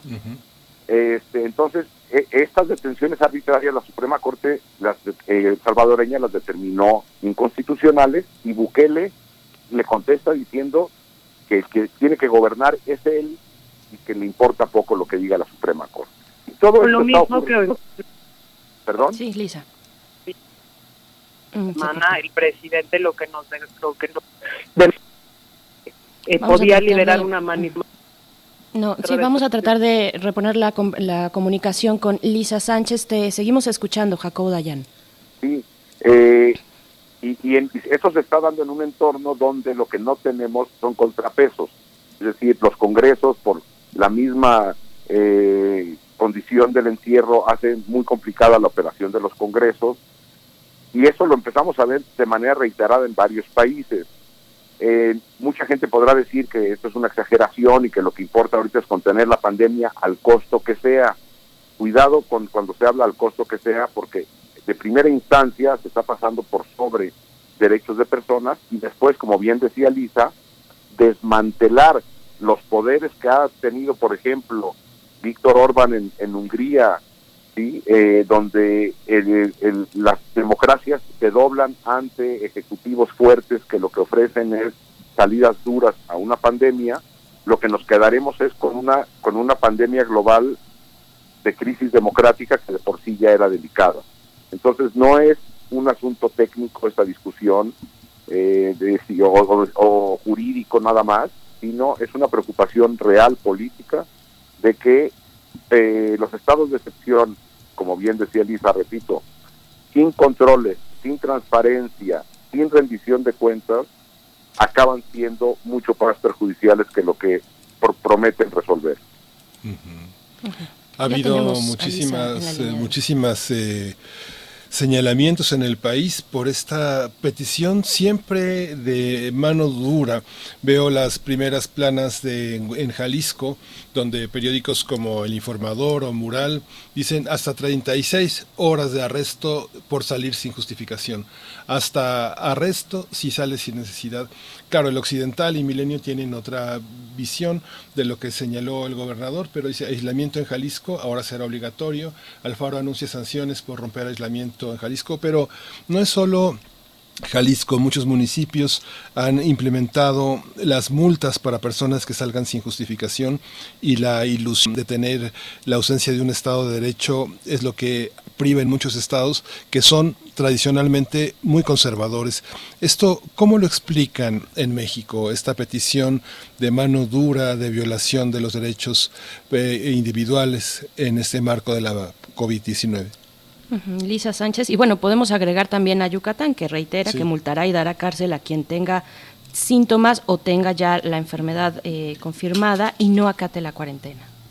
Lisa. Sí, y no, y no solo a Yucatán, también al estado de Puebla y a más de una eh, más de la mitad de los estados que tienen tipificado en sus códigos penales esta idea del- de la transmisión o el contagio como un delito, ¿no? Que existe independientemente del COVID y que ahora amenaza con aplicarse con mayor severidad para quien sabiendo su estatus de salud eh, ponga en riesgo a las demás personas y es importante subrayar la palabra riesgo porque ni siquiera significa que se tenga que comprobar que el contagio existió, sino simple y sencillamente la puesta en riesgo de alguien más lo cual abona esta idea de, de la arbitrariedad de la que estábamos hablando, de la falta de definición y de lo laxo que puede ser la aplicación de estas medidas extraordinarias en detrimento, como decía Ja- Jacobo, no solo de nuestras libertades y derechos, sino también eh, pues del orden institucional y las formas en las cuales se tendría que respetar si aplicaran estas medidas. Yo eh, agregaría dos cosas a esto que debe preocuparnos como sociedad. Uno es efectivamente eh, la sociedad mexicana en su conjunto o de manera, digamos, general, eh, tiende siempre en cuestiones de emergencia, ya sean por un sentimiento de mayor inseguridad, ya sea por episodios de violencia particularmente abiertos o ahora en el caso del riesgo de una eh, pandemia global, tiende a pedir siempre esta mano dura que se percibe como la manera más efectiva de poder controlar y regresar a una normalidad que hay que cuestionar si regresaremos y en qué manera, ¿no? Eh, digamos, esto no es nuevo o no es específico del COVID. Sin embargo, importa mucho que nosotros desmantelemos esta idea por dos motivos. El primero es el punitivismo, la sanción, las medidas excepcionales de control, los arrestos, el sobreuso del sistema de justicia penal no son una medida efectiva para el control de una pandemia. Eso lo ha dicho la Organización Mundial de la Salud, eso lo ha dicho ONUCIDA, que es el programa conjunto de Naciones Unidas para, el- para la respuesta al VIH, porque efectivamente sobreutilizar los arrestos, sobreutilizar las cárceles, sobreutilizar el, el control o la aplicación de la ley a través de policías y militares, lo único que hace es exacerbar el contagio en otros lugares, en los centros de detención, sean de migrantes o sean de personas en conflicto con la ley, en donde evidentemente además no existen las medidas de higiene necesarias para poder salvaguardar ni la famosa sana distancia, ni para poder lavarse las manos con agua y jabón todas las veces que recomiendan las autoridades sanitarias. Entonces esto lo único que nos da como resultado es un desplazamiento del problema, digamos, de la población abierta a la población privada de la libertad. Pero segundo, ¿no? Además de que no sirven para enfrentar el tema de la pandemia, lo único que siguen es alimentando la idea de que efectivamente el mejor o único mecanismo de control social y organización que tenemos, pues es precisamente el castigo. Y eso nos ha llevado a que en toda América Latina tengamos cárceles hacinadas y tengamos sobre todo incentivos muy perversos para el funcionamiento de las autoridades, en donde eh, pues como cada vez nos autorizamos más eh, situaciones o condiciones en las cuales se pueda utilizar el arresto, como bien decía Jacobo Dayan, que está sucediendo también en El Salvador o sucede en Brasil y en otras latitudes, ya no tenemos nada que comprobar. Por lo tanto, las policías tienen menor eh, obligación de investigación, las autoridades ministeriales ya simple y sencillamente no tienen que armar ni siquiera una teoría de caso porque está habilitado en nuestros marcos constitucionales por las emergencias o por esta idea del, del populismo punitivo que podemos simple y sencillamente encarcelar a la gente por sospechas, por suposiciones, sin tener que comprobar que efectivamente las conductas o los hechos tuvieron eh, lugar, ¿no? Y después, pues le ponemos toda la carga de prueba invertida a las personas en vez de al Estado para que puedan ellas defenderse, pues en unos contextos de cada vez menor acceso a los derechos y menor respeto a los temas, eh, pues como el debido proceso o el derecho a la legítima defensa, ¿no? Entonces, es un problema muy importante justamente porque no sirve para controlar la pandemia, pero también porque nos pone en un círculo vicioso de incentivos perversos para el, meno, el menor funcionamiento de nuestras instituciones, ya sea dentro del marco de la pandemia o incluso fuera de él, suponiendo que en algún momento regresáramos a la normalidad.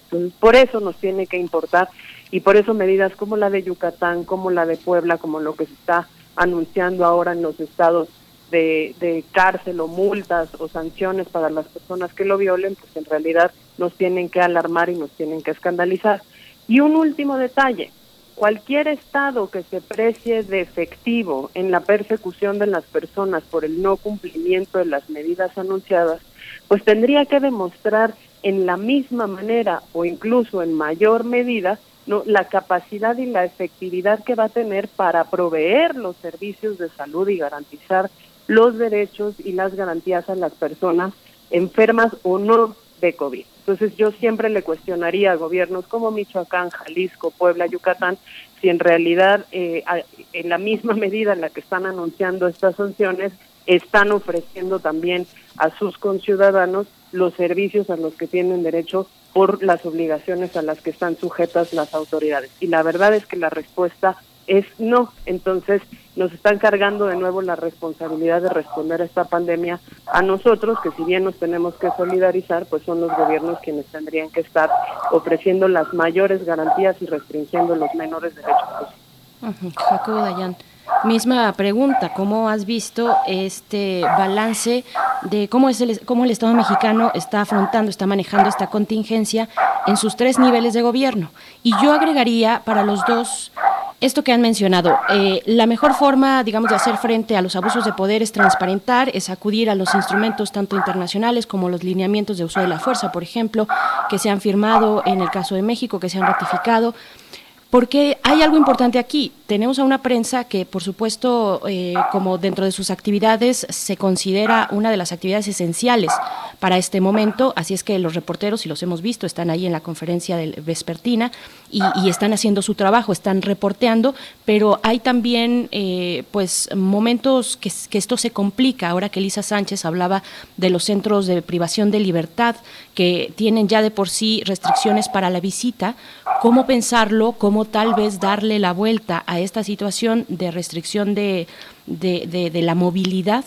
Eh, cuando, cuando se tiene enfrente la tarea fundamental también de transparentar y de informar, por un lado, y por otro lado también de ponderar un poco lo que están haciendo los medios de comunicación, los grandes medios de comunicación, el caso de Javier Alatorre dando este mensaje eh, en, en televisión abierta este fin de semana de no hacer caso a las autoridades de salud. ¿Cómo poner un balance en esto? Jacobo Dayan, te escuchamos. Pues es muy complicado y sobre todo es muy complicado viendo cómo está el entorno general. Vamos, uno no voltea al mundo, uno, uno no levanta la mirada y encuentra grandes referentes eh, de liderazgo político que uno pensara que a, a los cuales emular. Los hay, los hay pocos y hay que voltear a verlos. Tampoco han aparecido los órganos multilaterales que tendrían que aparecer. Es decir, lo que hemos estado viendo también es un golpeteo permanente desde Donald Trump, por ejemplo, a la Organización Mundial de la Salud, o vemos al Consejo de Seguridad de Naciones Unidas sesionando por primera vez desde que empezó esta crisis la semana pasada. Es decir, entonces, en este entorno donde un presidente llama a asesinar gente que salga a la calle, como en Filipinas, o Bukele en El Salvador diciendo que como en una región del país violaron la cuarentena, entonces como castigo les van a quitar la entrega a domicilio de manera arbitraria, así como si fuera un papá regañando a su hijo menor, que parece ridículo, o llamadas como Bolsonaro en una en el fin de semana en una instalación militar pidiéndole a los militares que salgan y pongan orden. Es decir, si uno voltea a ver eso, lo que encuentra en México, y afortunadamente no encuentra uno a esos niveles la respuesta, pero lo que encuentra es un caos absoluto. En este país, el Congreso está legislando lo que se le ocurre como si viviéramos en una normalidad. Hoy pretenden votar una ley de amnistía que, no es que ni siquiera es de amnistía. Eh, eh, el- el gobierno sigue hablando como si la pandemia fuera pasajera y no fuera grave. Es decir, lo que estamos viendo es un gobierno que no está entrándole a la magnitud del problema. Es decir, ¿qué vamos a hacer con la bronca económica que se nos viene? Que el gobierno sigue sin entregar respuestas. ¿Qué vamos a hacer con la debacle hospitalaria? No hay alternativas. El presidente nos lee en un mensaje el día de ayer una lista de compras que salieron a hacer en estos días de unos ventiladores. Pues lo que es evidente es de que aquí lo que tenemos es al revés, un caos donde cada quien hace lo que quiere. Uno no sale a menos que necesite y uno no usa la máscara a menos que, que, se la regalen. Es decir, hay un caos absoluto. Lo que no tenemos acá es estas tensiones de estados de excepción, pero lo que tenemos por a otro en otro man de- del otro lado es un caos absoluto donde cada quien hace lo que mejor le plazca y por eso vemos el caos con los presidentes municipales y con los gobernadores porque parece no haber un, un mando sobre la conducción de la crisis eh, que estamos viviendo y tan malo uno como el otro Lisa Sánchez, ¿qué opinas tú? ¿Cuál es eh, tu balance sobre esta situación, particularmente, como lo decíamos, con la prensa, el acceso que puedan tener a ciertos espacios eh, como, como un centro penitenciario que tú mismo misma mencionabas, o incluso la sociedad civil que está observando en el contexto de esta ley de amnistía lo que pueda pasar en los centros de privación de libertad, eh, pero con una restricción también de la movilidad que tenemos todos. ¿Cómo lo ves, Lisa? Yo creo que el rol de la prensa es particularmente importante en estos momentos, no solo porque tiene la posibilidad de cubrir las historias de territorio, eh, las demandas específicas de la gente y constatar que, que, la emergencia es real, terminar de convencer a un montón de gente que hoy en día piensa que esto del COVID es una mentira, es una cortina de humo, etcétera, y demostrar realmente que es algo serio que debemos eh, tomarnos nosotros como sociedad, eh, pues de verdad muy al pie de la letra. Y por el otro lado, evidentemente, ir eh, documentando y denunciando cualquier arbitrariedad, cualquier abuso de poder, cualquier acto ilegal de corrupción que cometan las autoridades, porque no son momentos para poner en un saco bajo la alfombra el cumplimiento del Estado de Derecho democrático, ¿no?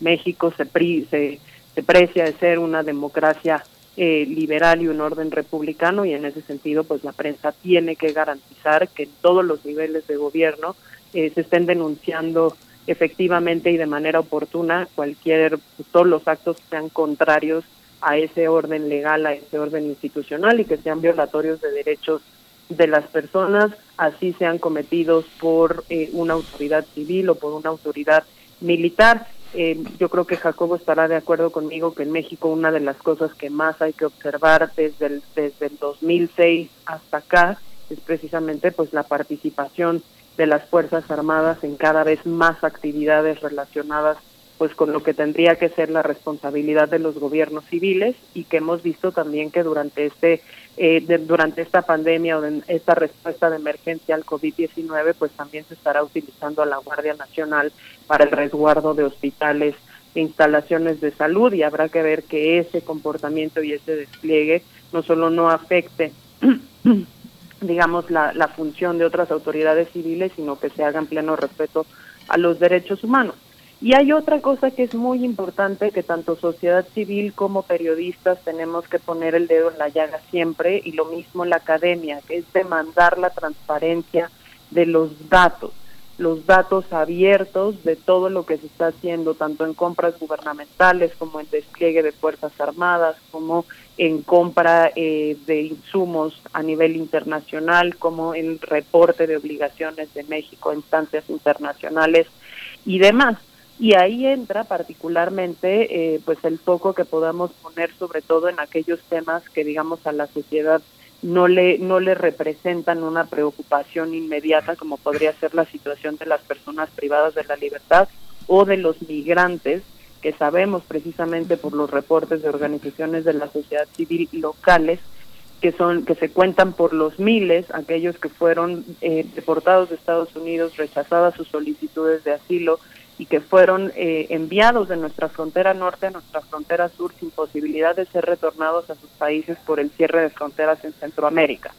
Esas, esas eh, situaciones en particular las tenemos que seguir observando, las tenemos que seguir documentando, las tenemos que seguir denunciando, porque es muy importante decirle a nuestra audiencia que el derecho a la salud, incluso de las personas privadas de la libertad, porque están en conflicto con la ley o porque están en una situación migratoria indocumentada no se cancela. Su derecho a la salud debe prevalecer y las autoridades mexicanas deben cumplir con las obligaciones de garantizar pues los mínimos básicos necesarios precisamente para que estas personas puedan protegerse a sí mismas también del posible contagio. Tú lo mencionabas, muchísimos estados, empezó con el Estado de México, pero no fue el único. Eh, empezaron al principio de esta, de esta epidemia con restricciones a las visitas a centros penitenciarios, diciéndole a las familias que no podían exponer a los reos al interior y al personal de seguridad eh, al posible contagio traído del exterior. Pero justo se les olvidó, ¿no? Que siete, eh, siete de cada diez personas privadas de la libertad no encuentra este, insumos suficientes al interior de las prisiones como agua corriente, eh, y potable al interior de sus celdas o jabón suficiente o insumos de higiene personal, si estos no son aportados por las propias familias que los van a visitar, ¿no?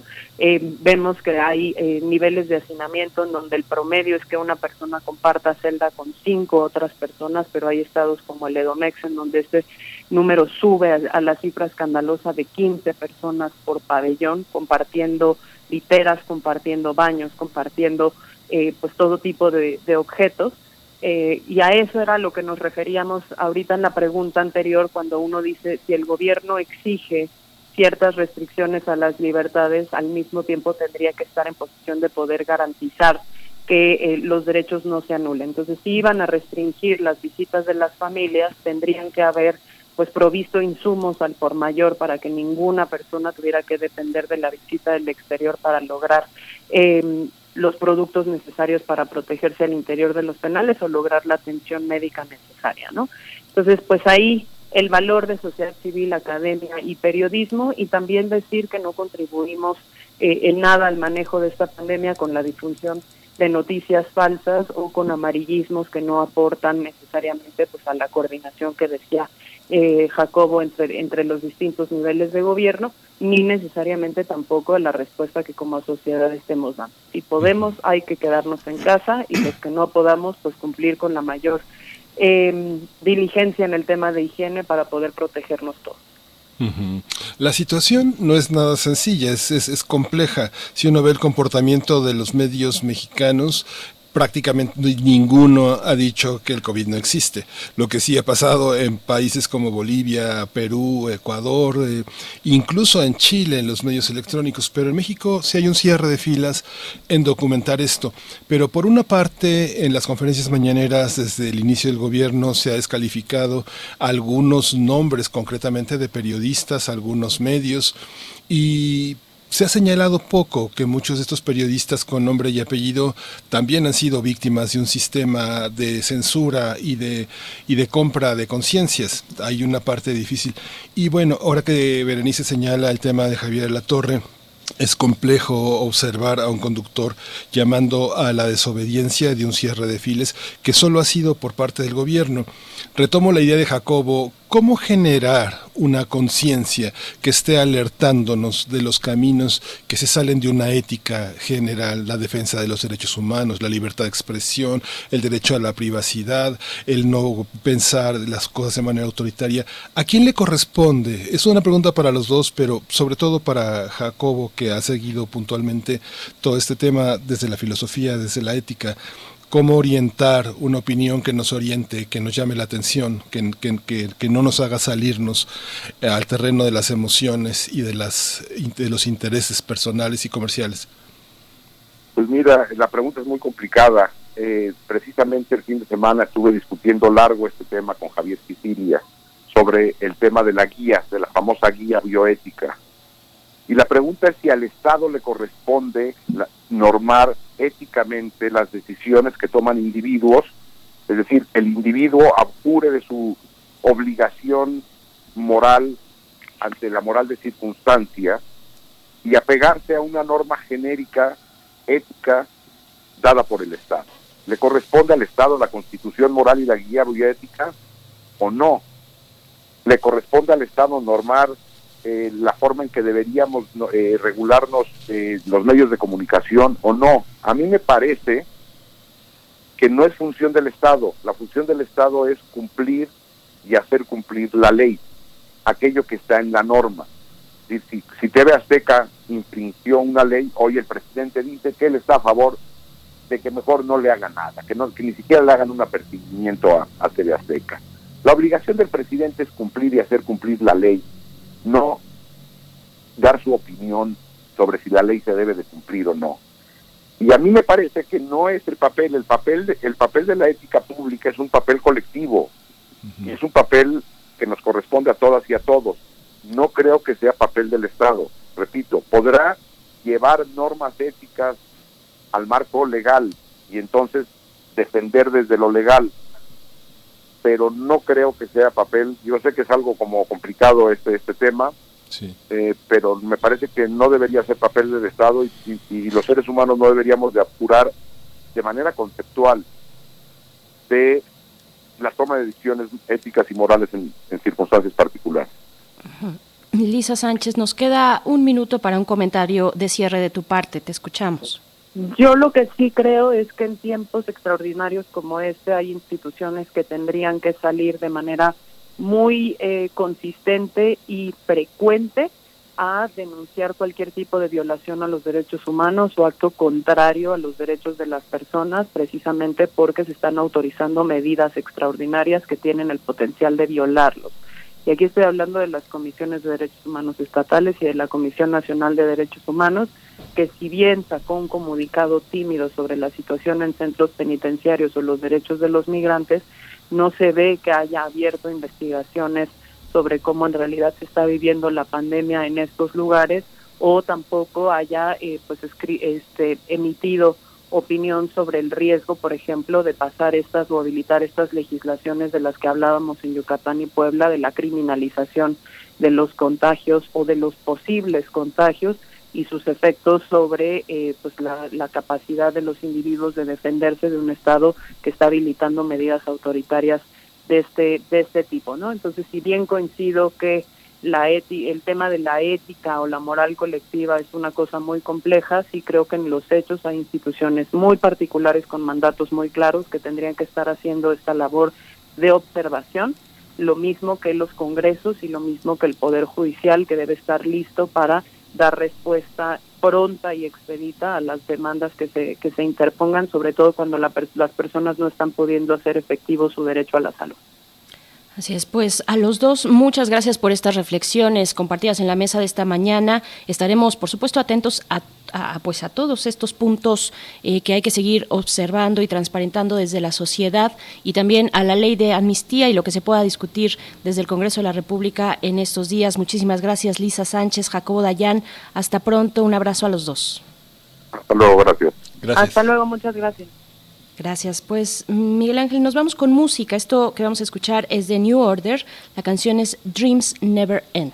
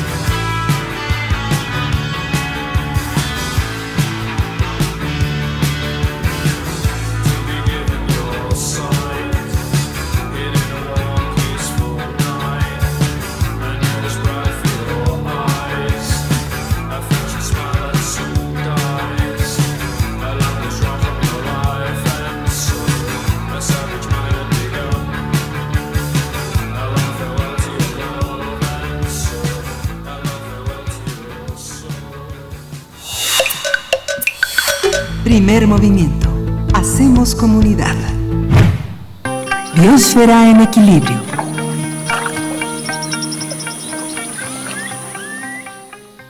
Ya estamos en Biosfera en Equilibrio, esta sección que coordina, que dirige la doctora Clementina Equigua. El tema es confinamiento por coronavirus y contaminación ambiental. Eh, Clementina, buenos días, ¿cómo estás? Pensando en que sí hay ciertos beneficios que estemos todos en casa, bueno, independientemente de, de nuestro bienestar personal de salud, eh, pero ¿qué está pasando en cuanto a contaminación? Es una pregunta que, bueno, por ahí de repente circula en redes sociales y sacan como imágenes bonitas, ¿no? Eh, entonces, bueno, eh, estaba yo ayer calculando que se estima que hay más de dos mil millones de personas en confinamiento y ahorita me estoy enterando que hay dos más, que son ustedes que están en su casita ya. Eh, y bueno, se ha hablado mucho del impacto económico que este tiene en la economía del planeta. Pero, como decía yo hace ratito, ¿qué, qué ha pasado? ¿Qué está pasando desde el punto de vista ambiental?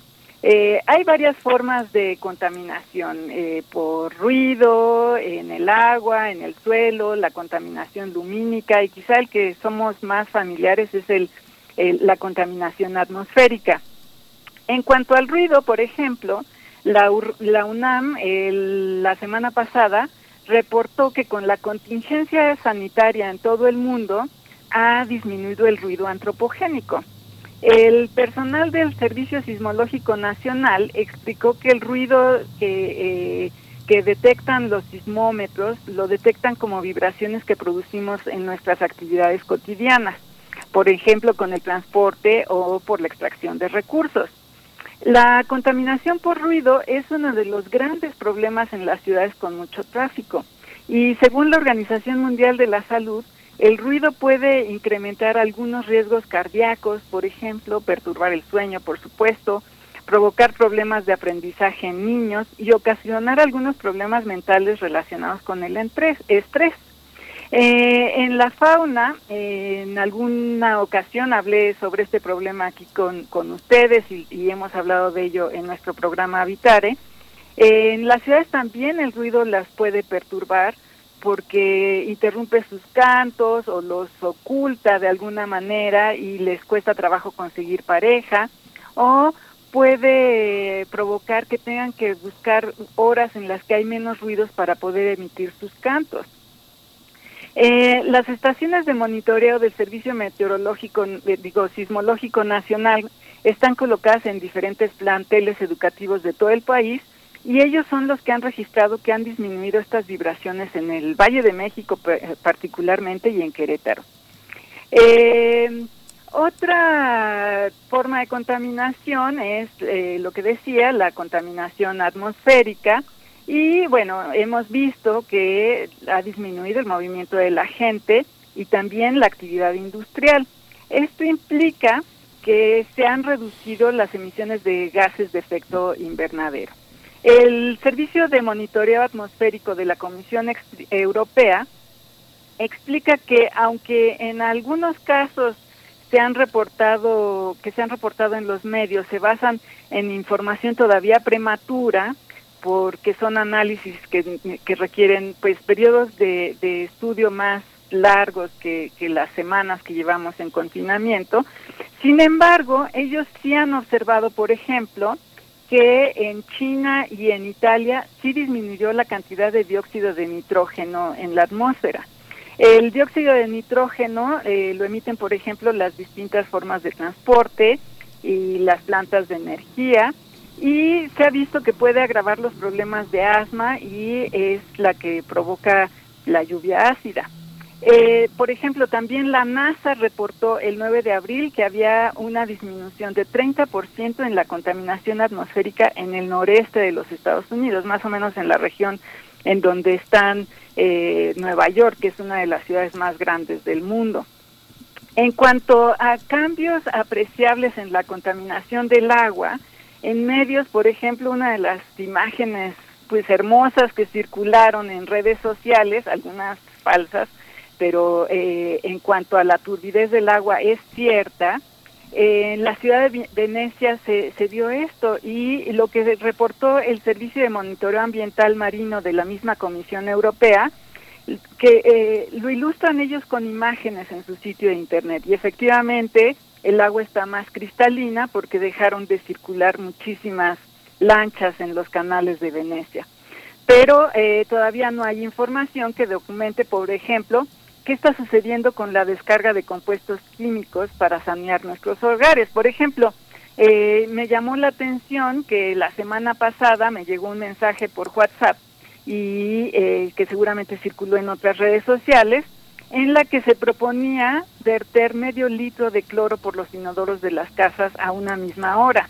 Eh, bueno, esta iniciativa afortunadamente no prosperó porque de haberse hecho realidad hubiera provocado un grave problema en las plantas de tratamiento, ya que estas eh, plantas funcionan sobre todo con microorganismos que con el cloro las hubiera eliminado y hubiera ocasionado un caos en, en todas esas plantas. Eh, habría que ver qué sucede con todas las cantidades de jabón que ahora estamos echando al drenaje y pues los geles antibacteriales y, muchos compuestos que estamos usando en casa para sanear nuestra, nuestros, nuestros hogares.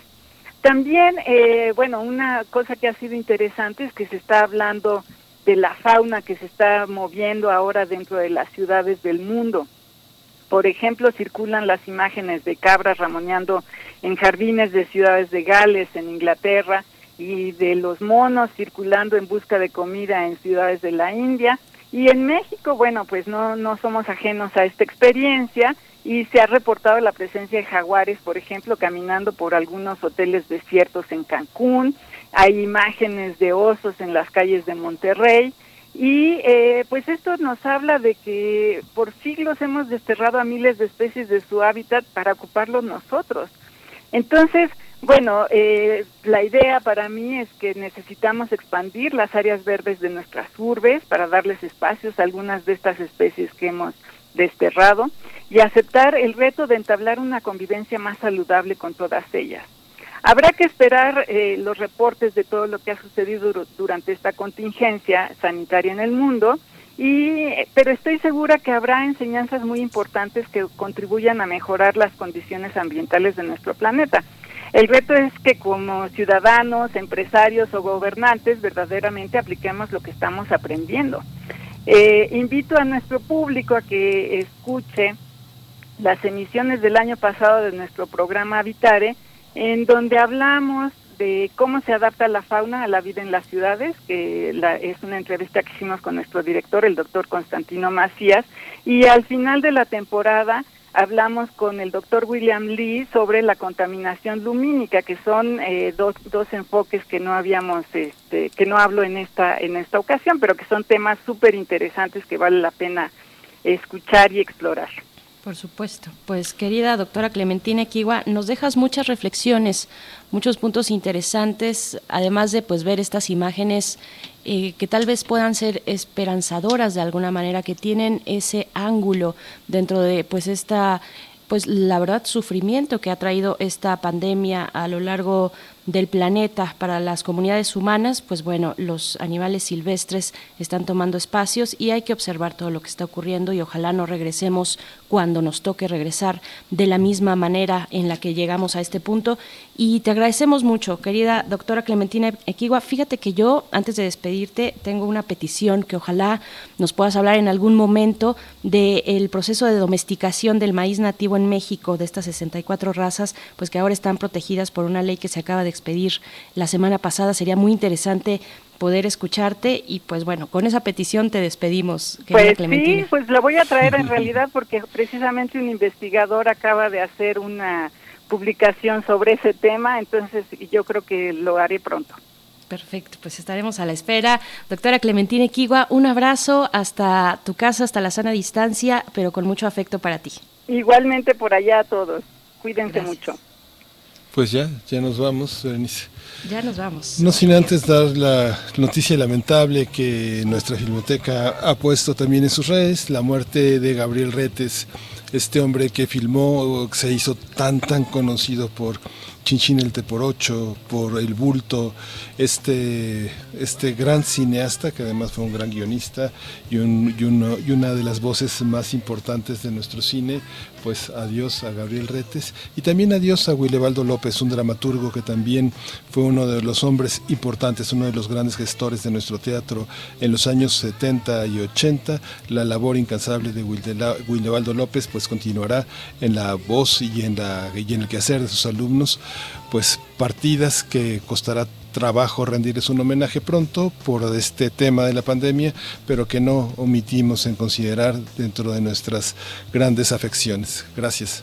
Sí, sin duda lamentables partidas, pero que dejan un legado muy importante para la cultura y las artes en nuestro país. Pues nos despedimos ya, lo que estamos escuchando de fondo es de Black Sabbath, ya lo identificaron seguramente, Sweet Leaf es la canción y nos vamos gracias a Uriel Gámez en cabina en la producción, Socorro Montes también en los controles, Miguel Ángel, nos escuchamos el día de mañana. Nos escuchamos mañana, esto fue Primer Movimiento. El mundo desde la universidad.